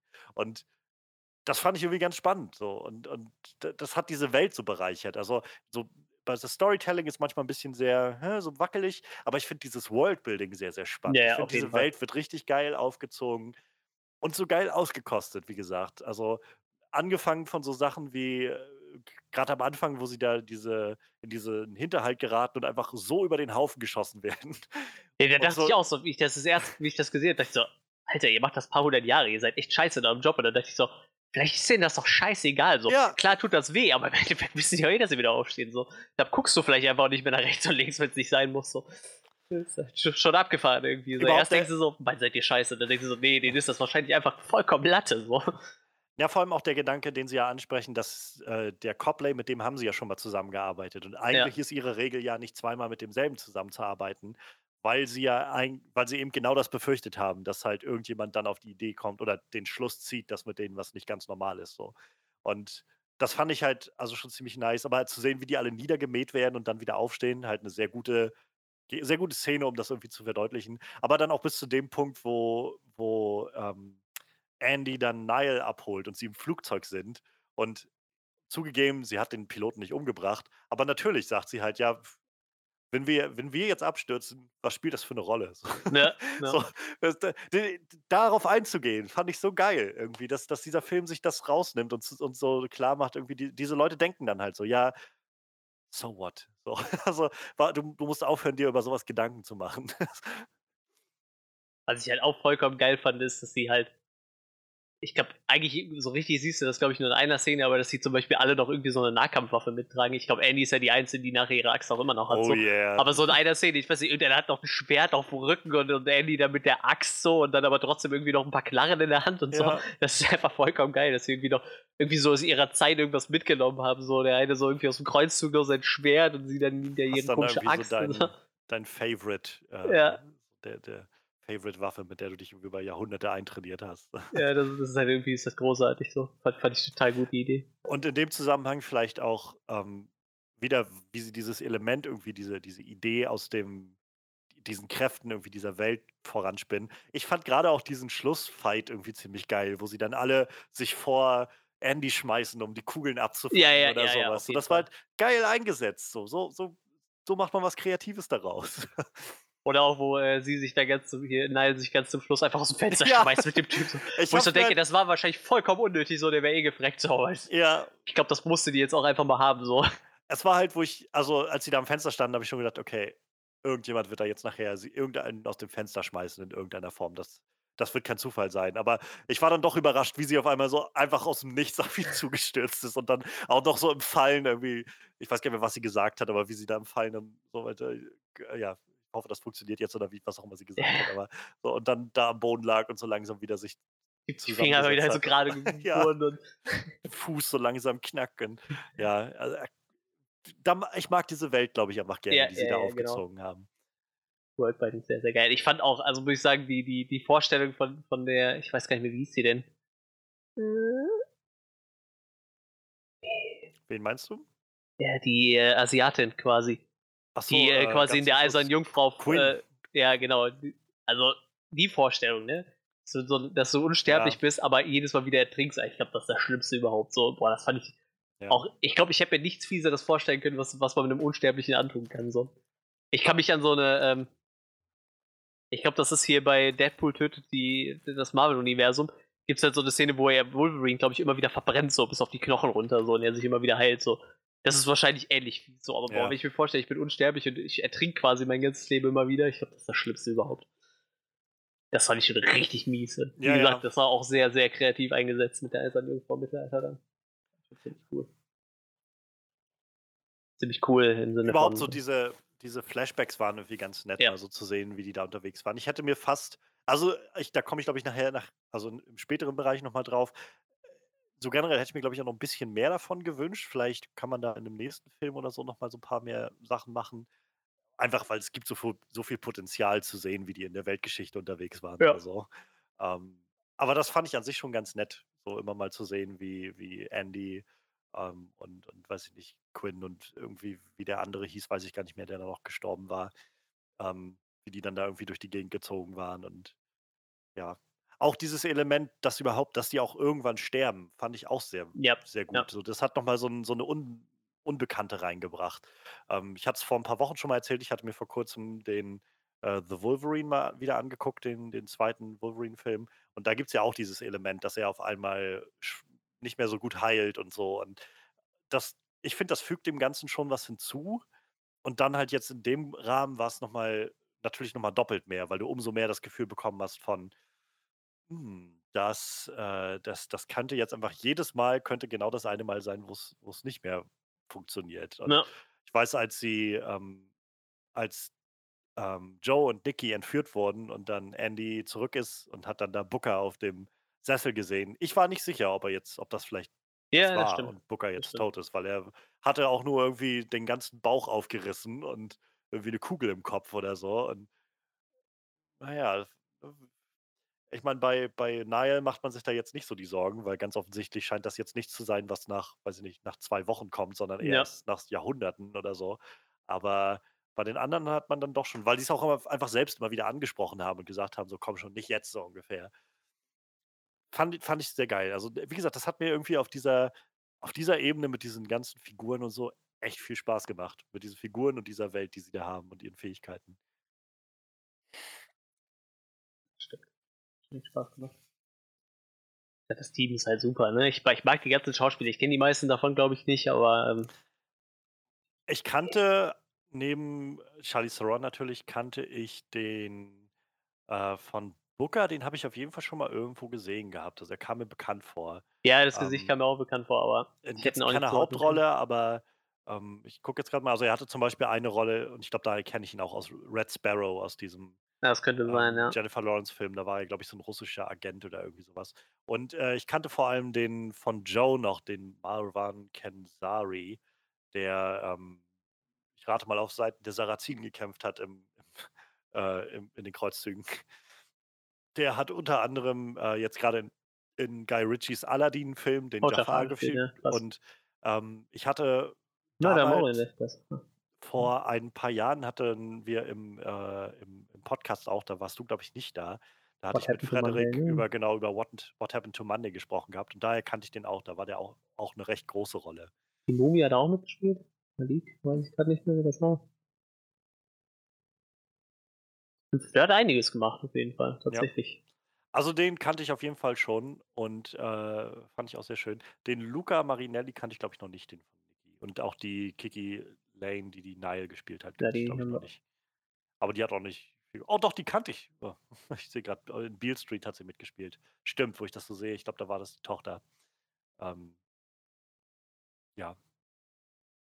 Ja. Aber den, den Luca Marinelli, den kannte ich noch nicht. Ein, äh, ein schönes Cast auf jeden Fall. Die haben halt echt eine gute Chemie zusammen gehabt, fand ich. Ja. So, sie haben es halt auch so schön gemacht. So eine Sache zum Beispiel, die bei, bei Justice League, fand ich, nicht gut funktioniert hat. Du hast gesehen, wie die als Gruppe funktioniert haben oder als Gruppe gekämpft Mhm. haben und mal zu sehen, wie die irgendwie so ihre Strategien haben und klar ist, wer welche, weiß ich nicht, Position im Raum bezieht und so. Das hat halt funktioniert. So, da hat man irgendwie relativ schnell gemerkt, ja, okay, das ist halt wirklich, das, ich glaube auf, den, auf Anhieb, dass die seit Jahrhunderten einfach nichts anderes zusammen machen. Hat denn die Regisseurin so gemacht? Kann ich mal auch gar nicht. Ich glaube, ich weiß gar nicht, ist das nicht sogar ihr, ihr erstes Regiewerk gewesen oder so? Nee, Beyond the Lights. Achso, nee, nee, die hat schon viele andere Sachen gemacht. Sacred Life of Bees. Ja, best. Ist aber, ähm, viel Fernsehen. Nur weil es hier gerade bei Wikipedia stand, äh, die erste schwarze Frau, die ein Big Budget Comic Book Movie machen durfte. Obwohl ich ganz ehrlich sagen muss, für mich das kein klassischer Comicbuchfilm, hätte ich gesagt, auch wenn es auf Comicbuch wird, aber. Ja, aber ich weiß, ich hatte schon manchmal das Gefühl, es hat schon so ein bisschen was Comicbuchmäßiges so in, in seiner so cheesy Art, die so immer mal rüberkam. Also. Ja, das ist halt immer ganz geil, wenn der, wenn der äh, Comic-Autor irgendwo seine Finger mit dem Spiel hat. Weiß nicht, ob er unbedingt das Screenplay machen muss, aber ich glaube, so, wenn der irgendwo Mitspracherecht hat und so ein bisschen seine Vision damit reinlegen kann, ist das, glaube ich, immer ziemlich, äh, ziemlicher Pluspunkt fürs Projekt so. Ich glaube, äh, wenn Alan Moore nicht den Film so abgeschworen hätte und der irgendwie bei manchen Filmen einfach mal mit sein, sein Senf dazugeben dürfte, wären die vielleicht auch was anderes geworden so. Aber ich glaube, der hätte da auch gar keinen Bock drauf. Ja, ich glaube, der hat da generell keinen Bock drauf. Und äh, ich glaube, das Ding ist ja gerade bei vielen seiner Sachen, dass er einfach das nie geschrieben hat als Film und er eigentlich sagt, ja, dieses ja. Medium soll halt für sich stehen. Und ich habe Watchmen nicht für die Fernseh fürs Fernsehen oder für die Leinwand gemacht. Das funktioniert einfach nicht. Kann man jetzt ja. von, von, was man will. Ähm, ich weiß nicht, ich respektiere den Mann irgendwie sehr. ich finde den irgendwie, weiß nicht, sehr abgedreht, aber ich finde das irgendwie, der steht zu seinen Prinzipien und ja, ja, schadet vor allem niemanden, glaube ich, mit seinen Prinzipien. Dann hast du dagegen hier äh, Ernest Klein, der Ready Player One geschrieben hat, der äh, quasi vorher nur Screenplays geschrieben hat. Und dann irgendwie schon sein, sein, sein äh, Erstlingsroman so ein bisschen so angelegt hat, so, als würde er sagen, so ich hoffe, das wird mal ein Film. Ja, oder ähm, George R. R. Martin, der irgendwie ja, geschrieben ja. hat, dann irgendwie über Jahrzehnte einfach als Drehbuchautor gearbeitet hat und dann beides so zusammengeführt hat irgendwie. Also man merkt es bei den Song of Ice and Fire Büchern sehr, dass die einzelnen Kapitel immer so mit so einer Art Cliffhanger enden, so ein bisschen. Ja, so dieses, dieses Fernsehshow-Writing kommt dann immer mal durch. Ja, das stimmt auf jeden Fall. Aber ja, auf jeden Fall ähm, die Gina Prince by the Wood, schätze ich mal, spricht man das aus? Oder by the Wood oder so. Wood, ja, ich, ähm, die, ich fand, die hat gute Arbeit gemacht. Also mir hat das, ja. wie gesagt, ja. ich fand das ziemlich nice. So, wir, wir kommen nachher noch auf die, auf die Sachen, die vielleicht nicht so ganz funktioniert haben.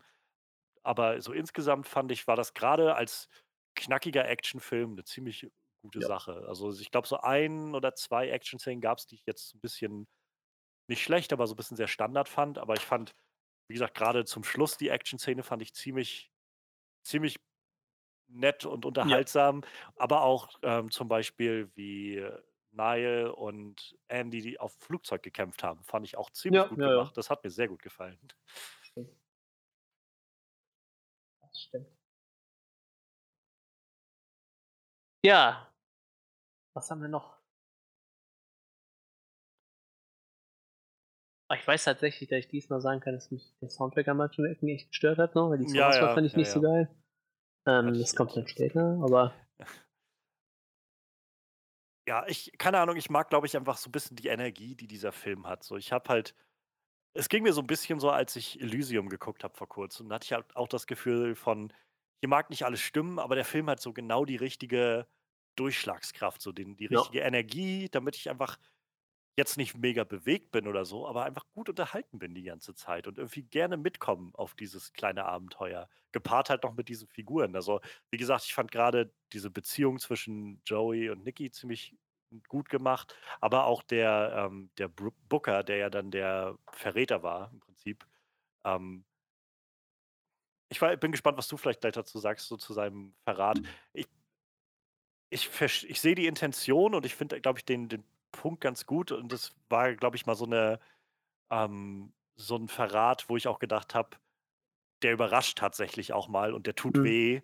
Ähm, aber es gibt halt trotzdem den Moment, wo ich denke, irgendwie hätte es, glaube ich, vielleicht eine andere Lösung für dieses Problem von ihm gegeben, aber, ähm, statt die einfach zu hintergehen. Aber unabhängig davon, ich konnte, glaube ich, dessen Verzweiflung auch nachempfinden. Also, da war irgendwie zu spüren, dass er halt diese Figur ist, die eben nicht wie Joey oder Nikki jemanden hat, der ihn über die Ja, ja, ne? begleitet, sondern er einfach nix hat, alleine dasteht und er auch mit Nile darüber redet und meint halt: „Na ja, du wirst halt jetzt dann irgendwie sehen, wie deine Familie sterben wird und tja, dann bist du allein.“ Ja, das also, deshalb ist die Strafe für ihn wahrscheinlich auch hart, ne? Diese 100 Jahre alleine sein so, Ja. ne? Das ist halt also 100 Jahre ist halt echt viel so. Und klar, du kannst dir jedes Mal irgendwie 'n neues holen, aber so nach 20 Jahren denken die sich auch: „Alter, wieso altert der Typ nicht und wieso sieht er immer noch genauso aus?“ Und Ja. spätestens dann musst du halt entweder die wieder verlassen oder du bleibst halt bei denen, bis die sterben so, ne? Das ist ja das finde ich, machen sie halt sehr gut klar mit Nile irgendwie, mit wie sie Ja. zeigen also darauf eingehen, dass sie diejenige ist, die ja neu diese Kräfte hat oder deren Kräfte das erste Mal, weiß ich nicht, aktiviert werden, als sie das erste Mal stirbt. Ähm, und wie schnell irgendwie klar wird, dass andere Leute damit nicht umgehen können. Also, ich habe mich halt auch gefragt, wie ich wohl damit umgehen würde, wenn auf einmal jemand, wo ich gesehen habe, dass der einfach garantiert die Kehle richtig tief durchgeschnitten hatte, auf einmal keine einzige Wunde mehr da hat. So, da würde ich mir auch Gedanken machen, was hier wohl los ist. Ja, ja.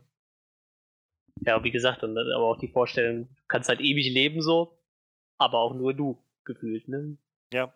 Halt auch ist halt scheiße irgendwo, ne? Irgendwo, klar, denkst du dir: „Geil so, ich kann jetzt nicht mehr sterben“, aber irgendwo denkst du dir auch ja, ist halt auch für 'n Arsch, ne? Na Und dann ist halt die Frage, was passiert denn, wenn du so 'n so 'n Deadpool-Typ bist? So, weiß ich nicht, bist total stark an Krebs erkrankt, hast du immer Schmerzen, aber stirbst halt trotzdem nicht so. Ich weiß halt nicht, ob denen so was passieren kann, ne? So weit sind wir ja noch nicht in diesem Universum drin. Ich muss halt echt sagen, dieses Worldbinding hat mir so gut gefallen, dass ich halt echt Bock habe, einfach zu wissen, wie's weitergeht und ich Ja. halt auch echt schon geguckt habe, ob die Comics bei uns schon raus sind. Und, äh, ich glaube tatsächlich, der 2. Teil kommt bei uns jetzt erst. Die erscheinen bei uns im Splitter Verlag. Ich Ähm. fand's auch ganz nice, dass sie da diesbezüglich gegen ganz zum Schluss dann, äh, Chiwetel Ejiofor zum zum neuen so Man im äh, in the Chair gemacht haben, so diesem Typen am Computer, der Ja. der ihre Einsätze wahrscheinlich jetzt organisiert und, ähm, koordiniert. So, das das fand ich irgendwie ganz nice. Das hat dem Ganzen noch mal so 'ne neue so 'n neuen Wink gegeben, sodass man Ja, das stimmt. Gefühl wirklich also ich auch wieder Lust hatte, so von wegen, ich bin gespannt, wo dieses Team als Nächstes hingeht. Ist ja auch noch nicht so ganz klar, wie's mit Andy dann jetzt steht, ob die jetzt tatsächlich einfach durchgehend ihre Kräfte verloren hat oder ob das Oder wieder was machen kann, oder ne? Ja. ja, so das es gibt da so 'n paar Fragen, die einfach unbeantwortet geblieben sind. Ähm, hat dich Stimmt. denn übrigens, äh, bevor wir jetzt vielleicht davon abrücken, hat dir hat dich der Verrat von Booker überzeugt oder getroffen, oder? Hm, also, ich konnte seine Intention verstehen, aber ich finde, das ist halt relativ schnell irgendwo im Wind verlaufen, so sein Verrat. Klar, das schwingt halt irgendwo so immer mit, aber so gefühlt ja so nach 'ner 20 Minuten oder so arbeiten sie ja wieder zusammen quasi, ne? Ja. Klar, er kriegt halt nachher noch seine Strafe reingedrückt. Wie gesagt, ich kann seine Intention halt verstehen, dass er halt irgendwie so das Bedürfnis hat oder einfach langsam die Schnauze voll hat vom Leben so. Ja. Aber, ähm, ja, wie gesagt, ich finde, das hat halt das ist halt wie wenn in 'nem Film irgendwer stirbt, wo du so denkst, so: „Ja gut, äh, der Charakter war mir jetzt nicht nah genug dafür, dass mich das jetzt so krass bewegt.“ Und war bei dem Verrat halt irgendwie genauso. Ich kann das halt nachvollziehen, aber ich finde, der hat halt nicht so viel Gewicht gehabt, weil's halt bis nachher das Ende, wo sie ihn dann noch mal bestraft hatten, da zwischendurch halt einfach keine Bewandtnis mehr hatte, so gefühlt, ne? Weil sie dann ja einfach gesagt „Komm, Alter, wir müssen Ja. jetzt hier trotzdem zusammen raus.“ Und dann war ja mehr oder weniger er war's ja dann erst mal wieder vergessen, ne?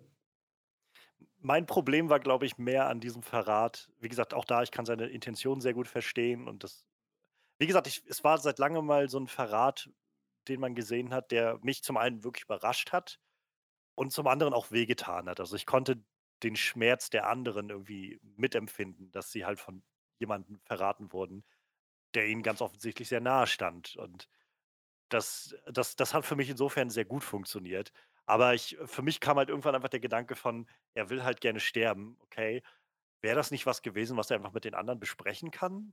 Ja. Zu sagen: „Leute, ich kann so nicht weitermachen. Können wollen wir uns nicht auf auf den Typen zubewegen oder so und, keine Ahnung, schauen, ob es eine Möglichkeit gibt, das zu beenden“ oder irgendwie sowas in der Art, statt halt einfach hinter deren Rücken zu sagen: „Na gut, ich verkaufe euch alle“ und dann doch irgendwie irgendwie kalte Füße zu bekommen, als es dann so weit ist. Ja, das stimmt. Das war halt, wo ich gedacht habe, na ja, aber ich habe schon schlechtere Verratsmomente gesehen im Okay. Film. Deshalb, äh, fand fand ich's jetzt auch nicht so schlimm, aber ja. Ja, wie fandst du denn Merrick, den den CEO dieser nebulösen Pharmafirma, gespielt von Harry Melling, der sonst, äh der be vor allem bekannt sein dürfte als Dudley Dursley aus den Harry-Potter-Filmen. Daher kenne ich den. Ich war die ganze Zeit überlegen, wer das ist. Äh, weil so das Gesicht kam mir halt so Ja, ja. bekannt vor irgendwie. Ich kannte ihn jetzt vor allem immer also, mein erster Ansatzpunkt ist immer, äh, aus Ballad of Buster Scruggs, dafür spielt er halt auch in einer Rolle mit. Aber da kannte ich ihn vor allem dann immer als den, der vorher Dudley Dursley gespielt hat. Also ja, das war so Dann hat er aber große ein wesentlich runderes Gesicht gehabt, oder? Ja, als Kind auf jeden Fall und dann je älter er wurde, umso schlanker wurde er dann. So 'n bisschen wie Neville. Ja. Ist halt so 'n, äh ich weiß nicht, also, ich glaube, in der Pharmaindustrie gibt's genug Leute, die genau so sind, so, ne? Die halt sehr stark einfach auf Profit aus sind, aber, äh, zwar irgendwie ich meine, äh, ich würde ja nicht sagen, dass er nur schlechte Absichten hat so, aber er sieht halt schon mehr das Geld dahinter so, ne? Das halt ich ich glaube, das ist halt gar nicht so unüblich, dass es das gibt. Ich muss immer an diesen Typ denken, der in Amerika dieses, äh Ja, ja. AIDS ja. Medikament da gekauft hat irgendwie und dann die Tabletten für 140 das Stück verkaufen wollte, wo halt so jeder, der an AIDS erkrankt ist, gesagt hat: „Alter, wenn wenn ich das mir das leisten könnte, natürlich würde ich das nehmen, wenn ich damit die Krankheit nicht mehr weiter verbreiten kann“, so. Aber zu dem Preis, wie soll ich das bezahlen? So, und er wirkt halt wie gesagt, ich ich glaube, er hat halt so, ähm er glaubt halt, wenn er den Du Durchbruch als Erstes hat, macht er am meisten Kohle damit und irgendwie das halt dieses Geld verdienen mit mit Gesundheit ist halt irgendwie macht ihn dann schon zu so 'nem schmierigen Arsch irgendwie so. Ich fand den eigentlich ganz gut. Ich ist jetzt nicht so der beste Bösewicht wahrscheinlich, aber Er ist halt also, fand ich vor allem sehr er ist sehr drüber, aber er spielt die Rolle halt einfach sehr, sehr genüsslich so. Also, so 'n so 'n richtig derbe, fieser Villain irgendwie. Also, so Ja. so jetzt, wie gesagt, keiner, der die Welt bewegt in irgend 'ner Form oder so oder das äh, die die Rolle neu erfindet oder so was. Aber ich hatte irgendwie Spaß, bei dieser Cheesiness zuzusehen, die er da Ja, irgendwie ja. jedes Mal, wenn er aufgetreten ist und irgendwie so: „Ah, das will ich doch selbst testen“ und dann irgendwie versucht hat, irgendwie einen von denen umzubringen oder so was. Oder dann, äh, wenn er dann anfängt, davon zu reden, dass er ja die a er er muss jetzt wegsperren, weil wenn wenn die erst mal wieder draußen sind, wird irgendwer anderes auch dieses Patent bekommen oder so was. Und so diese völlig überzogene Art, wie er darüber gesprochen hat, so, es ist das sind halt die Momente, wo ich gemerkt habe, so, ich glaube hier ja, hier steckt 'n Comic hinter. So, das ist einfach sehr, sehr comichaft, so diese Art. Ich muss ich bin grade echt geflasht von den Bildern halt von von von ihm in jung und wie er jetzt aussieht. Verrückt. Tja, wie sich manche Leute so wandeln. Ja, irgendwie schon. Ich ich mir kam die ganze Zeit nur dieses Gesicht bekannt vor und ich wusste nicht ich konnte es nicht zuordnen. Ja. Sie machen noch, äh, s 'ne recht wahrscheinlich recht geläufige so Storyentwicklung mit mit Nile, dass sie halt dann erst mal weg will und sich sich dann irgendwie rausklinken will und dann sie diejenige ist, die dann losziehen muss und so 'n bisschen als Ein-Mann-Army erst mal die anderen befreien muss.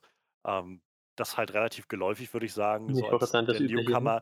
Aber ich fand's trotzdem sehr unterhaltsam, auch grade, Ja, weil ich weil ich die Figur von Nile irgendwie sehr also, auch da, man konnte irgendwie so schön greifen irgendwie, wie sie wohl drauf ist und wie sie eben na ja, verwirrt ist am Anfang von dieser Situation und dann unter Druck steht, ob der Situation, weil sie jetzt wahrscheinlich ihre Familie nicht mehr sehen kann oder so, mitten reinlandet in diese andere Front, die ja grad diese anderen Leute irgendwie kämpfen mit mit Copley und Merrick und so und ich fand das irgendwie also, ich fand sie sehr spannend, da ein da zu sehen und das war halt sie war halt mehr irgendwie als nur so 'n so 'n Pappaufsteller so. Ich habe Ja, das Figur halt schon Ja. spüren können, so wie die anderen halt alle auch. Also, dieses ganze Quintett letztendlich fand ich sehr, sehr mitnehmend. Aber auch Nile grade als so 'ne diese junge Frau, die jetzt irgendwie erst mal damit klarkommen muss, dass sie auf einmal unsterblich ist. Ja, oder schön diese Leute, die das schon äh, jahrelang mitmachen, die ja. einfach sagen so, ja, ist halt egal, ob dir das gefällt oder nicht, also, du, du, musst da jetzt sowieso mitleben, ne? kannst jetzt eh nichts mehr dran ja, machen. Ja, eben, so. genau. So. Ja, wie Andy sie halt schon einsammelt und äh, ich glaube, was nicht so, hat sie sie nicht sofort erschossen irgendwie und dann ins, ja, ins ja, Auto gelegt Fall, ja. und dann ist sie im Auto aufgewacht und meinte dann irgendwie, du bist halt noch nicht so weit, das dauert jetzt. Also wäre schön, wenn du einfach wieder einsteigst, weil ansonsten vertrödeln wir so viel Zeit, wenn ich dich jetzt mal erstmal wieder umbringen muss. Ja. Und keine Ahnung, so diese, diese Sachen, dass sie, wie sie darauf kommt, wie sie das lernt, auch wie sie dann da am Feuer sitzt und das Feuer greift und so, au! Ähm, du kannst trotzdem Schmerz empfinden, so, duh. das, ich, fand, äh, ich fand die einfach sehr sympathisch. Ich fand die Schauspielerin ja, auch stimmt. einfach sehr gut. Und deshalb war es auch sehr zufriedenstellend zu sehen, wie sie nachher zum Schluss dann hochgeht und sich für Andy einsetzt und, ähm, und naja, sich immer vor Andy schmeißt und die Kugeln abfängt oder so oder eben aus dem Fenster stürzt oder sowas. So, das sind halt alles jetzt nicht, er findet alles diese, diese Figuren-Tropes nicht neu oder so. Aber ich fand es macht's halt auf, der Film macht es halt auf eine sehr wirklich zufriedenstellende Art und Weise, sodass man einfach Spaß damit haben kann, finde ich. Ja, nee, das, ist, das würde ich auch so unterschreiben. Jeden Fall echt gut. Und wie gesagt, mich hat halt dieses Worldbuilding so gepackt, dass mir, ich, ich mag das, wenn irgendwas, wenn ich mir die ganze Zeit schon im Film ausmale, wie es so drumherum abläuft. Ne? Ja. Noch mehr und kommen die her, was geht wirklich bei denen ab? Ich hatte halt echt so ein bisschen Angst, dass sie vielleicht zu viel beantworten von diesen Fragen, Ja, während stimmt. der Film lief. Und ich bin echt froh, dass sie nicht den Weg gegangen sind, zu sagen, warum genau sind die jetzt hier oder wie funktioniert das mit deren Kräften oder was sind das eigentlich? So, ich glaube, das ist tatsächlich halt eine dieser Sachen, die für viele Leute, und ich glaube, mich inklusive, wie gesagt, ich habe den Film auch schon ewig nicht mehr gesehen, aber bei Hancock nicht so ganz funktioniert. Wenn der Film, der eigentlich anfängt als so ein, so, was macht so ein Superheld, der irgendwie keine, kein Interesse hat, ein Superheld zu sein mit seinen Kräften und wie kann er das ändern? Und auf einmal zum Schluss wird das so eine Geschichte von den Engeln, die auf die Erde geschickt wurden und so, wo ich nicht weiß, ob ich das gebraucht hätte in dem Film. Und naja. ähm, der Film ist jetzt halt nicht den Weg gegangen zu sagen, von, nein, ihr, ihr seid die Engel Gottes, die geschickt wurden, um die Menschheit zu beschützen oder sowas, sondern er lässt das halt immer noch recht vage. So, ja, es ist, wird irgendwie schon so ein bisschen klar, dass sie, dass sie ganz offensichtlich was erreichen mit den Dingen, die sie tun. Und das ist ja auch so ein bisschen die Frage, die bei Andy im Raum steht. Spielt sie überhaupt eine Rolle? Also, also sie hat ja so den Glauben irgendwie in sich verloren. Warum ist sie da? Ja. Was, was hat das alles für einen Sinn und so weiter? Und dass sie da halt wieder hinkommt, zu sagen, ja, vielleicht hat das doch einen Sinn, dass wir hier sind und diese Kräfte haben und so. Das fand ich, fand ich schon ziemlich nice. Also, dass, dass sie diesen Bogen machen können, aber nicht auf eine Art und Weise, die uns sagt, irgendwie, weil ihr seid das, ihr seid das, ihr seid Aliens oder sonst was, sondern einfach nur in den Raum stellt, guckt euch doch einfach an, was ihr alles erreicht habt. Und jetzt sag mir, dass du nicht glaubst, dass das irgendeinen Grund hat, warum du hier bist. Ja.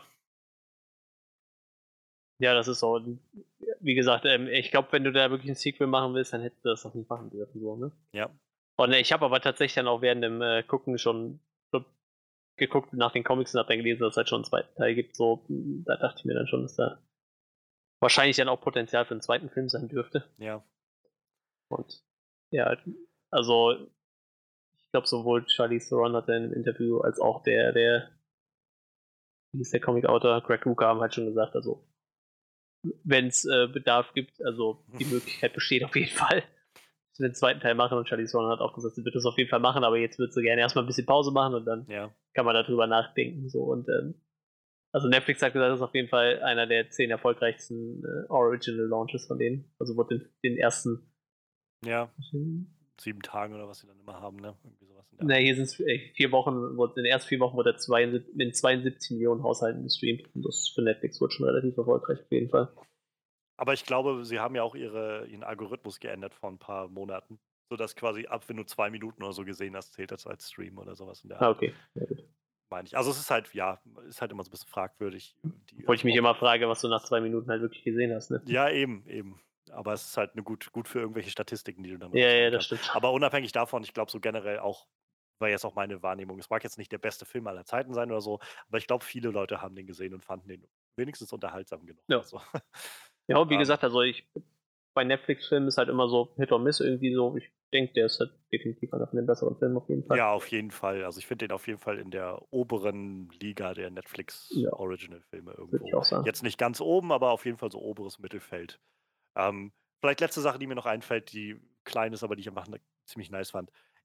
ich fand es ziemlich awesome zu sehen, wie Charlize Theron mit ihrer mit ihrer kreisrunden Kriegsaxt da irgendwie unterwegs ist. Das war so wo sie das erste Mal die Axt gezogen hat, dachte ich so: Ja. „Das ist schon ziemlich awesome, hier so jemand mit so 'ner mit so 'ner Streitaxt zu sehen.“ Ich fand das allgemein total geil, dass die so so Äxte haben, so das war halt Ja. der absolute Knaller. Wie gesagt, i ich weiß, die anderen haben das ja scheinbar irgendwann abgelegt, aber irgendwer hatte halt auch noch 'n Schwert in in einer von den ersten Szenen. Aber es Das macht halt auch wieder so geil. Sinn, ne? Also, wenn du Ja. halt nun mal wenn du nun mal Kugeln ja, das tut jetzt weh und das kann dich auch vielleicht 'ne gewisse Zeit erst mal so ausknocken, aber auf Dauer können dich Kugeln nicht aufhalten, schon gar nicht, wenn sie dich einfach nur in den Körper treffen.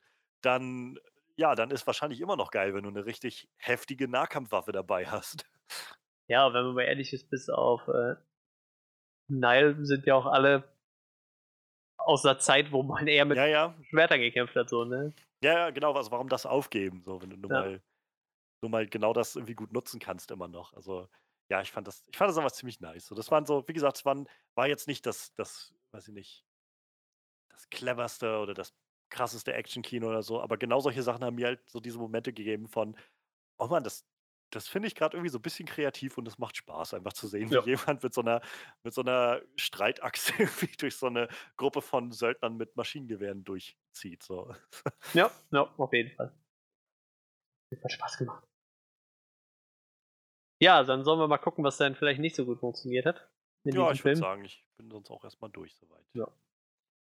Und ich glaube, wie gesagt, ich glaube, da sind wir uns alle einig. Also, ich sage mal, die Story ist halt relativ dünn so, ne? Aber dafür finde ich das Worldbuilding halt sehr, sehr gelungen irgendwie. Ja. Das ist halt ich meine, bei 'nem Actionfilm geht man ja meistens eh schon mal 'n bisschen anders ran so irgendwie. Klar gibt's auch Actionfilme mit 'ner guten Story, aber 'n Actionfilm mit guter Action ist halt immer noch 'n guter Film so irgendwie, weil's halt 'n Actionfilm ist, ne? Und, äh, wie gesagt, also, ich die Story ist halt erfindet halt nix neu irgendwie so, aber halt unter der Prämisse, dass wir hier von 'ner Gruppe von Unsterblichen reden, ist es halt macht halt irgendwie Es hat halt Spaß so 'n so, netten ne? Spin, so 'ne nette Ja. neue kleine Perspektive auf auf so Genau. 'n so 'n Genre. Genau. Ich finde also, ich glaube, mein größtes Problem mit dem Film ist noch, dass, ähm, neben der Musikauswahl Ja, äh, ja. also, das fiel mir beim Schauen schon auf, wo ich gedacht habe, so: Ja. „Das funktioniert für mich nicht so ganz.“ Ich kann, glaube ich, sehen, wie das vielleicht von der von der Regisseurin einfach so 'n sehr sehr also, das schlug alles, fand ich, in 'ne recht ähnliche Richtung, Ja, ja, auf jeden Fall, auf Und jeden ich Fall. rate mal, dass es einfach so was war, wo die Regisseurin das Gefühl hatte: „Für mich füllt das genau das aus, was ich hier will.“ Für mich hat das irgendwie nicht so ganz gezündet. Ja. Ähm, aber mein größtes Problem ist tatsächlich mit dem Film, dass ich finde, er springt manchmal in seiner Tonalität doch sehr stark. Also, so von genau diese Szene, die du von beschrieben hattest, von, äh, Quinn, die da ertränkt wird auf alle Ewigkeit und immer wieder zum Leben erwacht. Ähm, das fand ich halt schon also, das ist halt echt ziemlich, zieml also, wirklich wahnsinnig düster. Ja, Und das halt gepaart zu haben mit so 'ner Figur wie Merrick, die halt da durchzieht und so derbe dick aufträgt, alles Mögliche, das hat nicht immer für mich funktioniert. Und dazu kamen halt noch die Flashbacks, denn die also, wie gesagt, ich hätte, glaube ich, gerne mehr gesehen und ich mochte an sich die Idee dahinter, aber die Flashbacks waren schon sehr, sehr cheesy aufsge aufgezogen. Das wirkte so 'n bisschen, als ob sie die als Letztes gedreht haben und kein Budget mehr hatten und deshalb die ganzen Kulissen genommen haben, die noch von Xena übrig geblieben sind. Ich habe So. äh, es gibt tatsächlich auch bei äh, bei Wikipedia so ein Bild vom vom Set, da drehen sie grad irgend 'ne Ritterszene oder so und einfach gar keine Kulisse ist. Das ist einfach nur so 5 Stat 6 Statisten auf'm Pferd so. So rundrum ist da gar nichts so. Das ist halt lustig irgendwie. Also, ich weiß nicht, das war so, wo ich gemerkt habe, so, ich mag irgendwie, dass wir hier diese Flashbacks haben, aber es sieht grad echt krass cheesy und Ja, das stimmt schon. also, es hatte halt auch die Kostüme, die sie anhatten, so, das wirkte halt nicht wie schauen wir mal irgendwie in die Vergangenheit. So, wie gesagt, es wirkte für mich ich habe mich sofort an Xena erinnert gefühlt, an diese ganz typische Xena-Art.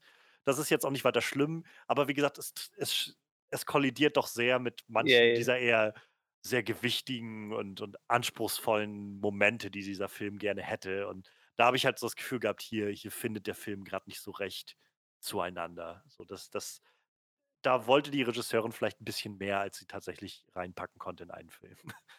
Ja, jetzt, wo du das sagst, so das so beim Schauen ist mir das gar nicht so bewusst aber stimmt. Die die Szenen waren eigentlich alle so, also, wirklich durchweg alle so irgendwie. Bis Also, halt auf die Szene, wo sie versenkt wurde in dem in dieser Eisernen Jungfrau oder so was und Ja gut, aber das das war die wahrscheinlich Szene, die halt irgendwie so 'n bisschen mehr mehr, weiß ich nicht, Realitätsgrad hatte, aber sich so ein bisschen greifbarer anfühlte. Ja. Die anderen Szenen waren für mich alle irgendwie, ja, wie gesagt, es wirkte wie Szene. Szene, von Anfang bis Ende. Von den Kostümen bis, bis zu den Kulissen im Hintergrund, von den Leuten, die da umherlaufen und so. Von Xena und Mystic Knights geklaut und was gab's noch? Äh, Herkules. Ja, genau, so diese, diese Sparte irgendwie. Wo, wie gesagt, das, das hat so seine eigene Cheesiness und irgendwie spielt das auch mit rein, aber es beißt sich einfach so ein bisschen mit. Ja, ja, stimmt. So sehr, ja. ja. Und gleichzeitig fand ich es deshalb auch, also wo wir schon bei Quinn jetzt waren, fand ich auch sehr, sehr offensichtlich, dieses Ende mit diesem also ja, diese After-Credit-Szene war sowas, wo ich gedacht habe, das ist absolut eins zu eins genau das, was ich mir gedacht habe, was jetzt kommt. Ja, ja, so, das, das, war echt abzusehen, das stimmt. so viel, wie sie von ihr geredet haben und nie beantwortet haben, was eigentlich mit ihr passiert ist, weil sie sagen ja nur, dass dieser eine andere Typ mal gestorben ist, wird die doch sicherlich noch irgendwo rumlaufen. Aber niemand stellt mal irgendwann die Frage, wo ist die eigentlich? Ja, also ich glaube, sie haben mehrmals erwähnt, dass Andy halt versucht hat, sie zu finden, aber nicht gefunden hat halt, ne? Also sie nicht gefunden hat, wo das Schiff geankert ist. Ich glaube, das sagen sie auch so explizit irgendwo, aber also ich ja, ja, aber ich, äh, danach müssen, musste ja, also so wie sie es erzählt haben, war für mich schon irgendwie klar, dass sie, also so hört es sich für mich an, dass sie irgendwie wissen müssen, dass die jetzt nicht mehr im, irgendwo im, im Meer ist, sondern es klang so, als ob sie halt, ich glaube, er sagt halt sowas wie für 200 Jahre zu ertränken und immer wieder zum Leben erwacht zu werden klang für mich sehr wie, es gab dann irgendwann ein Ende davon. Und dann hatte sie halt ihren Verstand verloren. So deshalb, das wissen wir mittlerweile. Und in der Zeit hat, äh, hat Andy sie nicht finden können. Aber dann muss sie ja danach irgendwo gewesen sein, war so meine Logik jetzt dahinter. Und deshalb hatte ich das Gefühl von, weiß ich nicht, Niall hätte nie mal fragen können, ist irgendwas mit der, also ist, ist die noch irgendwo oder so? Und der Film hat das halt so ganz bewusst offen gelassen, dass es so klar war für mich am Schluss, dass die nochmal irgendwie auftauchen wird in irgendeiner Form. Und als dann die erst, der erste Shot irgendwie, die, so der erste Frame einer After-Credit-Szene zu sehen war, habe ich, hab ich sofort gedacht, okay, jetzt werden wir doch bestimmt sehen, wie Booker nach Hause kommt und dann wartet der Quinn auf ihn. Und ja, genau das war's. Ich habe da tatsächlich, hatte ich die zu dem Zeitpunkt gar nicht mehr auf dem Zettel, aber mich hat halt überhaupt nicht überrascht, dass das passiert ist. So, ne? Also dann auf einmal da stand, dass ich so, ja, gut, das macht jetzt halt vollkommen Sinn irgendwie, das als äh, wahrscheinlich zweiten Teil zu etablieren irgendwie. Ja. War, war halt vollkommen abzusehen eigentlich, wenn man damit gerechnet hat. Ja, das stimmt schon. Ja, wie gesagt, ich glaube tatsächlich, also, also am Anfang ist mir das zum Beispiel mit der Musik auch gar nicht aufgefallen. Und irgendwann dachte ich so, Alter, die Songs sind irgendwie alle ein bisschen, ja. weiß ich nicht. Ja, ja. Ja, Passt auf so, jeden Fall nicht so. Genau, also es hat mich auch so ein bisschen, bisschen rausgeworfen an den, an den jeweiligen Stellen. Ähm, wie gesagt, sie waren jetzt, sie wirkten nicht willkürlich, sodass man das Gefühl hätte von, hier wollte gerade, weiß ich nicht, so, so Suicide Squad war sowas sehr Willkürliches, fand ich von der Musik, wo irgendwie aus allen möglichen Genres einfach irgendwas zusammengeworfen wurde, was irgendwie cool klingen sollte. Ja. Und hier hatte ich jetzt mehr das Gefühl von, ganz offensichtlich steckt Intention dahinter, wie das Ganze hier reingebaut ja, wurde. Ja, hat er nicht aber gezündet, ne? ja, für mich zündet das einfach nicht so wirklich nee. unterstreicht das nicht so recht oder ich weiß nicht. Mag jetzt daran liegen, dass ich einfach mit der Musik nicht viel anfangen kann oder einfach, weiß ich nicht, es war nur gut gedacht, aber nicht gut umgesetzt oder nicht sehr passend, weiß ich nicht genau. Ja, wie gesagt, ich habe jeden Fall ähnlich gedacht. Mir jetzt auch nicht so zugesagt, tatsächlich, was er da gemacht hat, aber gut, wie gesagt, da kann man, glaube ich, ein bisschen drüber hinwegsehen. So. Wie gesagt, ich ist halt auf jeden Fall so ein Film. Ich würde mir, wenn, wenn ein zweiter Teil angekündigt wird, würde ich mich tatsächlich drüber freuen. So. Ja, Dito. Und ich glaube, ich werde den auch auf jeden Fall nochmal gucken irgendwann. Ja, also, ich habe auf jeden Fall Lust. Also, der, so, so ein typischer Film, sag ich mal, wenn der im Fernsehen kommen würde, würde ich den auf jeden Fall nicht wegmachen. So, nö, nö, das stimmt. Das kann man laufen lassen, ja. Nö, ist ähm, wirklich so. Was mir noch auffiel, was mich noch so ein bisschen gestört hat, hin und wieder neigte der Film sehr dazu, seine Dialoge voll mit Exposition zu, zu stecken. Also wo sie den Weg gehen, einfach, dass jemand die ganze Zeit erzählt, wie so eine andere Person gerade tickt oder was sie denkt oder so. Also es gab diesen Moment, wo, wo sie in dieser Kapelle oder was das war, zusammensaßen und Andy im anderen Raum war und dann Joey, Nikki und Booker ähm, Niall von, von Andy erzählt haben. Und sie haben das halt so, also nicht mal versucht zu kaschieren, wie offensichtlich sie alles auftragen von wegen. Und dann hat sie sie verloren und äh, sie ist ertränkt worden und deshalb trägt sie diese Schuld noch immer mit sich rum und so, so Wort für Wort ausbuchstabiert, was der Zuschauer gerade empfinden soll und, und checken soll, wie sie tickt, wo ich gedacht habe, wow, das hätte, glaube ich, auch drei Level weniger offensichtlich funktioniert. so, ohne dass jemand sagt, und sie ist schuldzerfressen bis zum Ende. Und sie wird da nie über ihr Leben lang nie drüber hinwegkommen, dass sie sie vergessen hat und so. Das hätte ich mir schon zusammenreimen können, wenn ihr einfach nur gesagt hättet, wie sie versucht, sie zu finden und es nicht geschafft hat oder so. Und davon gab es so ein paar Momente in dem Film. Also auch am Anfang, glaube ich, wo äh, Andy über Nile gesprochen hat oder so. Und also so, es gab mehrere Momente, wo ich gemerkt habe, irgendwie, wow, das ist jetzt sehr auf die Nase. Tatsächlich so gar nicht drauf geachtet beim Gucken. Mir das so krass aufgefallen wäre. Ja, aber wenn du es so erwähnst, das stimmt. Es waren halt wieder so Momente, wo ich gedacht habe, ich kann mir vorstellen, dass das vielleicht fast eins zu eins so in einem Comic oder so drin steht. Ja, ja, Im Comic würdest ne? du das so schreiben. So, da würde das halt so rumkommen. Aber auf der, auf der Leinwand muss man es vielleicht ein bisschen, bisschen abdämpfen noch. Ja, deshalb, ich, ich weiß halt nicht, ob ein Comic-Autor unbedingt der, das Screenplay alleine schreiben sollte, so oder so. Ne? Ja. Vielleicht sollte der da irgendwie dann doch einen erfahrenen Mann mit dabei haben, irgendwie, der den da noch ein bisschen unterstützt und sagen kann, so. Also im Film funktioniert jetzt so und so besser, ne? Eben, also im, im, so, so ein Screenplay-Autor hat dann doch nochmal andere, einen anderen Blick. Ja, also ich glaube, gerade bei dem letzten Fantastic Beasts-Film ist das ziemlich klar geworden, dass so halt J.K. Rowling ja, wenn die da jetzt halt ihr, ihr Drehbuch alleine schreibt, dann kommt das halt rüber wie ein Buch und nicht wie ein Drehbuch. Und dann stehen ja. auf einmal einfach fünf Leute im Raum und erzählen sich 20 Minuten, wer wem mit wem verwandt ist und warum was gemacht hat. So. Ist vielleicht, im Buch funktioniert das sehr gut in dem Kapitel, aber ich glaube, auf der Leinwand ist das vielleicht nicht unbedingt das Spannendste. Ja, das stimmt schon. Das stimmt schon. Ja, aber man kann ja doch sagen, so alles in allem hat der Film sich echt ziemlich runde Sache, ne? ja. Also ziemlich, na rund ist vielleicht das falsche Wort, aber ziemlich es mehr Positives als Negatives. Auf, auf ja. jeden Fall, würde ich sagen. Ja, hat sich auch bei Metacritic ganz gut geschlagen mit 70 von 100. Rotten Tomatoes 81% mit 6,5 von 10. Das ist halt relativ solide, ne? Wie gesagt, ja, genau. guter Actionfilm und wie gesagt, ich finde halt so Worldbinding, was halt echt halt irgendwie abholt. So ein paar interessante Figuren. Ja. Ist halt nicht zu überambitioniert, gerade so genug und wie gesagt, an einigen Stellen hapert es ein bisschen, aber insgesamt auf jeden Fall eine, eine nette Sache. Also ich habe ne, hab echt eine gute Zeit gehabt und ich war nicht überrascht, aber es war schon so, wo ich gedacht habe, es ist schon länger her, dass ich mal so einen Film geguckt habe und gemerkt habe, es ist jetzt nicht das Anspruchsvollste oder sowas, aber ich habe einfach gerade eine richtig gute Zeit dabei. Ja. Das stimmt. Ja, wenn wir doch gerade schon dabei sind, dann würde ich sagen, dann gehen wir doch direkt in unsere Abschlussresümee über. Ne? Gut. Kann man bei dem Film ja ruhig machen, ne? Möchtest Ja, du anfangen? Ach ja, gerne. Also ja, wie gesagt, ich habe es gerade schon gesagt und ich kann es auch eigentlich nur noch mal kurz anders formulieren, aber The Old Guard ist für mich so ein Film, der, wie gesagt, bei weitem nicht nicht das Genre neu erfindet oder, weiß ich nicht, mir ganz neue Sachen vor Augen geführt hat oder so oder mich aufgerüttelt hat von all seiner Ambition oder so.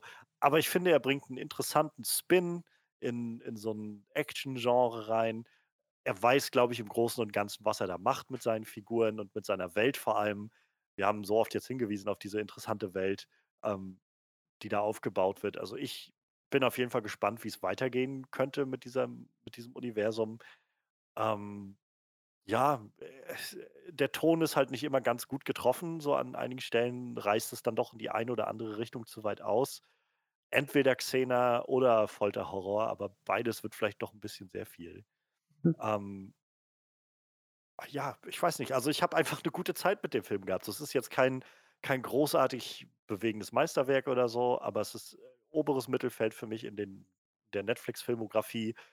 Reiht sich da, finde ich, sehr gut ein. In den letzten Monaten gab es so einige Filme, wo ich immer wieder das Gefühl hatte, das war ja, man ist so ein bisschen drauf getrimmt und trainiert und konditioniert, was was Schlimmeres zu erwarten fast schon, aber es es hat mich doch positiv überrascht und ich habe zwei Stunden eine wirklich gute Zeit gehabt mit dem Film und ich lande letztendlich bei sieben von zehn und bin gespannt, was The Old Guard als nächstes macht. Ja, wie gesagt, mir geht das ähnlich. Ähm, definitiv ein Film, wo ich ein, äh, mich über ein Sequel freuen würde. So, wie gesagt, dafür hat mich das Worldbinding halt echt abgeholt. So, ich mag die Schauspieler sehr gerne, diese Truppe ist ganz cool. Bin ein bisschen gespannt, was jetzt aus dieser äh, Quinn geworden ist. Die da ein paar hundert Jahre die ganze Zeit ertrunken ist. Ähm, die ganze Sache mit Andy entwickelt. Ähm, ich glaube, ich so mit am meisten hat mich wahrscheinlich die Musik gestört und klar, die, die Story ist halt bestimmt nicht die, die, dichteste und tollste, die man je gesehen hat, aber ich meine, beim Actionfilm, wenn halt das drumherum stimmt, ist das halt auch ein bisschen okay. Die Story war ja auch nicht kompletter Müll irgendwie. Und wie gesagt, so, es, es hat halt auf jeden Fall genug abgeholt, um, um drüber nachzudenken, was halt so mit diesen Charakteren passiert und, oder was halt vielleicht auch davor schon passiert ist irgendwie. Das ja. halt bietet sich ja einiges jetzt an. Und ähm, ich bin halt auf jeden Fall gespannt, wie es weitergeht. Und ich lande sogar bei einer äh, 8 von 10 und würde würd den Film auf jeden Fall empfehlen. So, für Leute, die Netflix haben, guckt euch den an. Wie gesagt, es ist noch ein bisschen Zeit hin, bis die ersten richtigen Filme wieder bei uns anlaufen. Bis dahin könnt ihr euch dann äh, vielleicht mal The Old Guard angucken. Auf jeden Fall einen netten Actionfilm für einen guten Nachtschlaf. Holt euch noch ein bisschen Popcorn dabei. Also ich hoffe, ihr habt ihn schon gesehen, weil wir haben so viel jetzt über den Film gespoilert. Ja, gut, das stimmt. Aber hey, you do you. Dann habt ihr jetzt leider verloren, sorry. Aber ihr habt ja noch ein paar andere ähm, nette, nette Tipps. Also ihr könnt noch I Am Mother gucken oder Hamilton oder ich weiß nicht, Manuel, hast du noch was, was du vielleicht fix mit reinwerfen willst? ich habe jetzt die letzte Staffel von I Zombie gesehen, also da könnt ihr euch gerne auch fünf Staffeln von reinziehen, wenn ihr wollt. Äh, die zweite Staffel von Umbrella Academy ist gerade durch. Auch sehr empfehlenswert. Steht der ersten auch ein wenig nach. Ähm, ja. Ich dachte, es ist ja noch ein bisschen Zeit, ne? Ein bisschen was kann man sich gucken. Es ist zwar gerade eher so die Zeit, wo man lieber wahrscheinlich draußen in der Sonne liegt, aber sagt, wenn ihr dann doch euch denkt abends, okay, ich äh, schmeiß die Klimatage an und tu mal ein bisschen nichts für die Umwelt, dann guckt euch irgendwie mal einen guten Film an und eine gute Serie. Es gibt auf jeden Fall auch ein paar gute da draußen. Ja. Gut, zur nächsten Woche machen wissen wir noch gar nicht, oder? Nö. Denken vielleicht, weiter. Freddy ist dann wahrscheinlich auch wieder da. Der hat die Woche ein bisschen viel zu tun. Hat mir leider keinen Termin zu dritt finden, aber ich denke, das legt sich auch wieder die nächsten Wochen. Ja, sicher. Also wird sich ja immer was finden. Genau. Wenn es halt zwei sind, dann sind es halt mal zwei. Ist ja auch. Richtig. Das ist das Schöne, wenn man einen Dreier-Podcast macht, äh, da kann man auch einer mal ausfallen. Das funktioniert ganz gut. Genau. Zwei Leuten. Ja. Sonst äh, hoffen wir, er hat einen interessanten Podcast. Wie wir schauen mal, was wir nächste Woche machen. Alle Links und Timecodes findet ihr in meiner Beschreibung. Ähm, ja. Sonst, ich sagen, hören wir uns wahrscheinlich nächste Woche. Bis denn dann. Wiedersehen.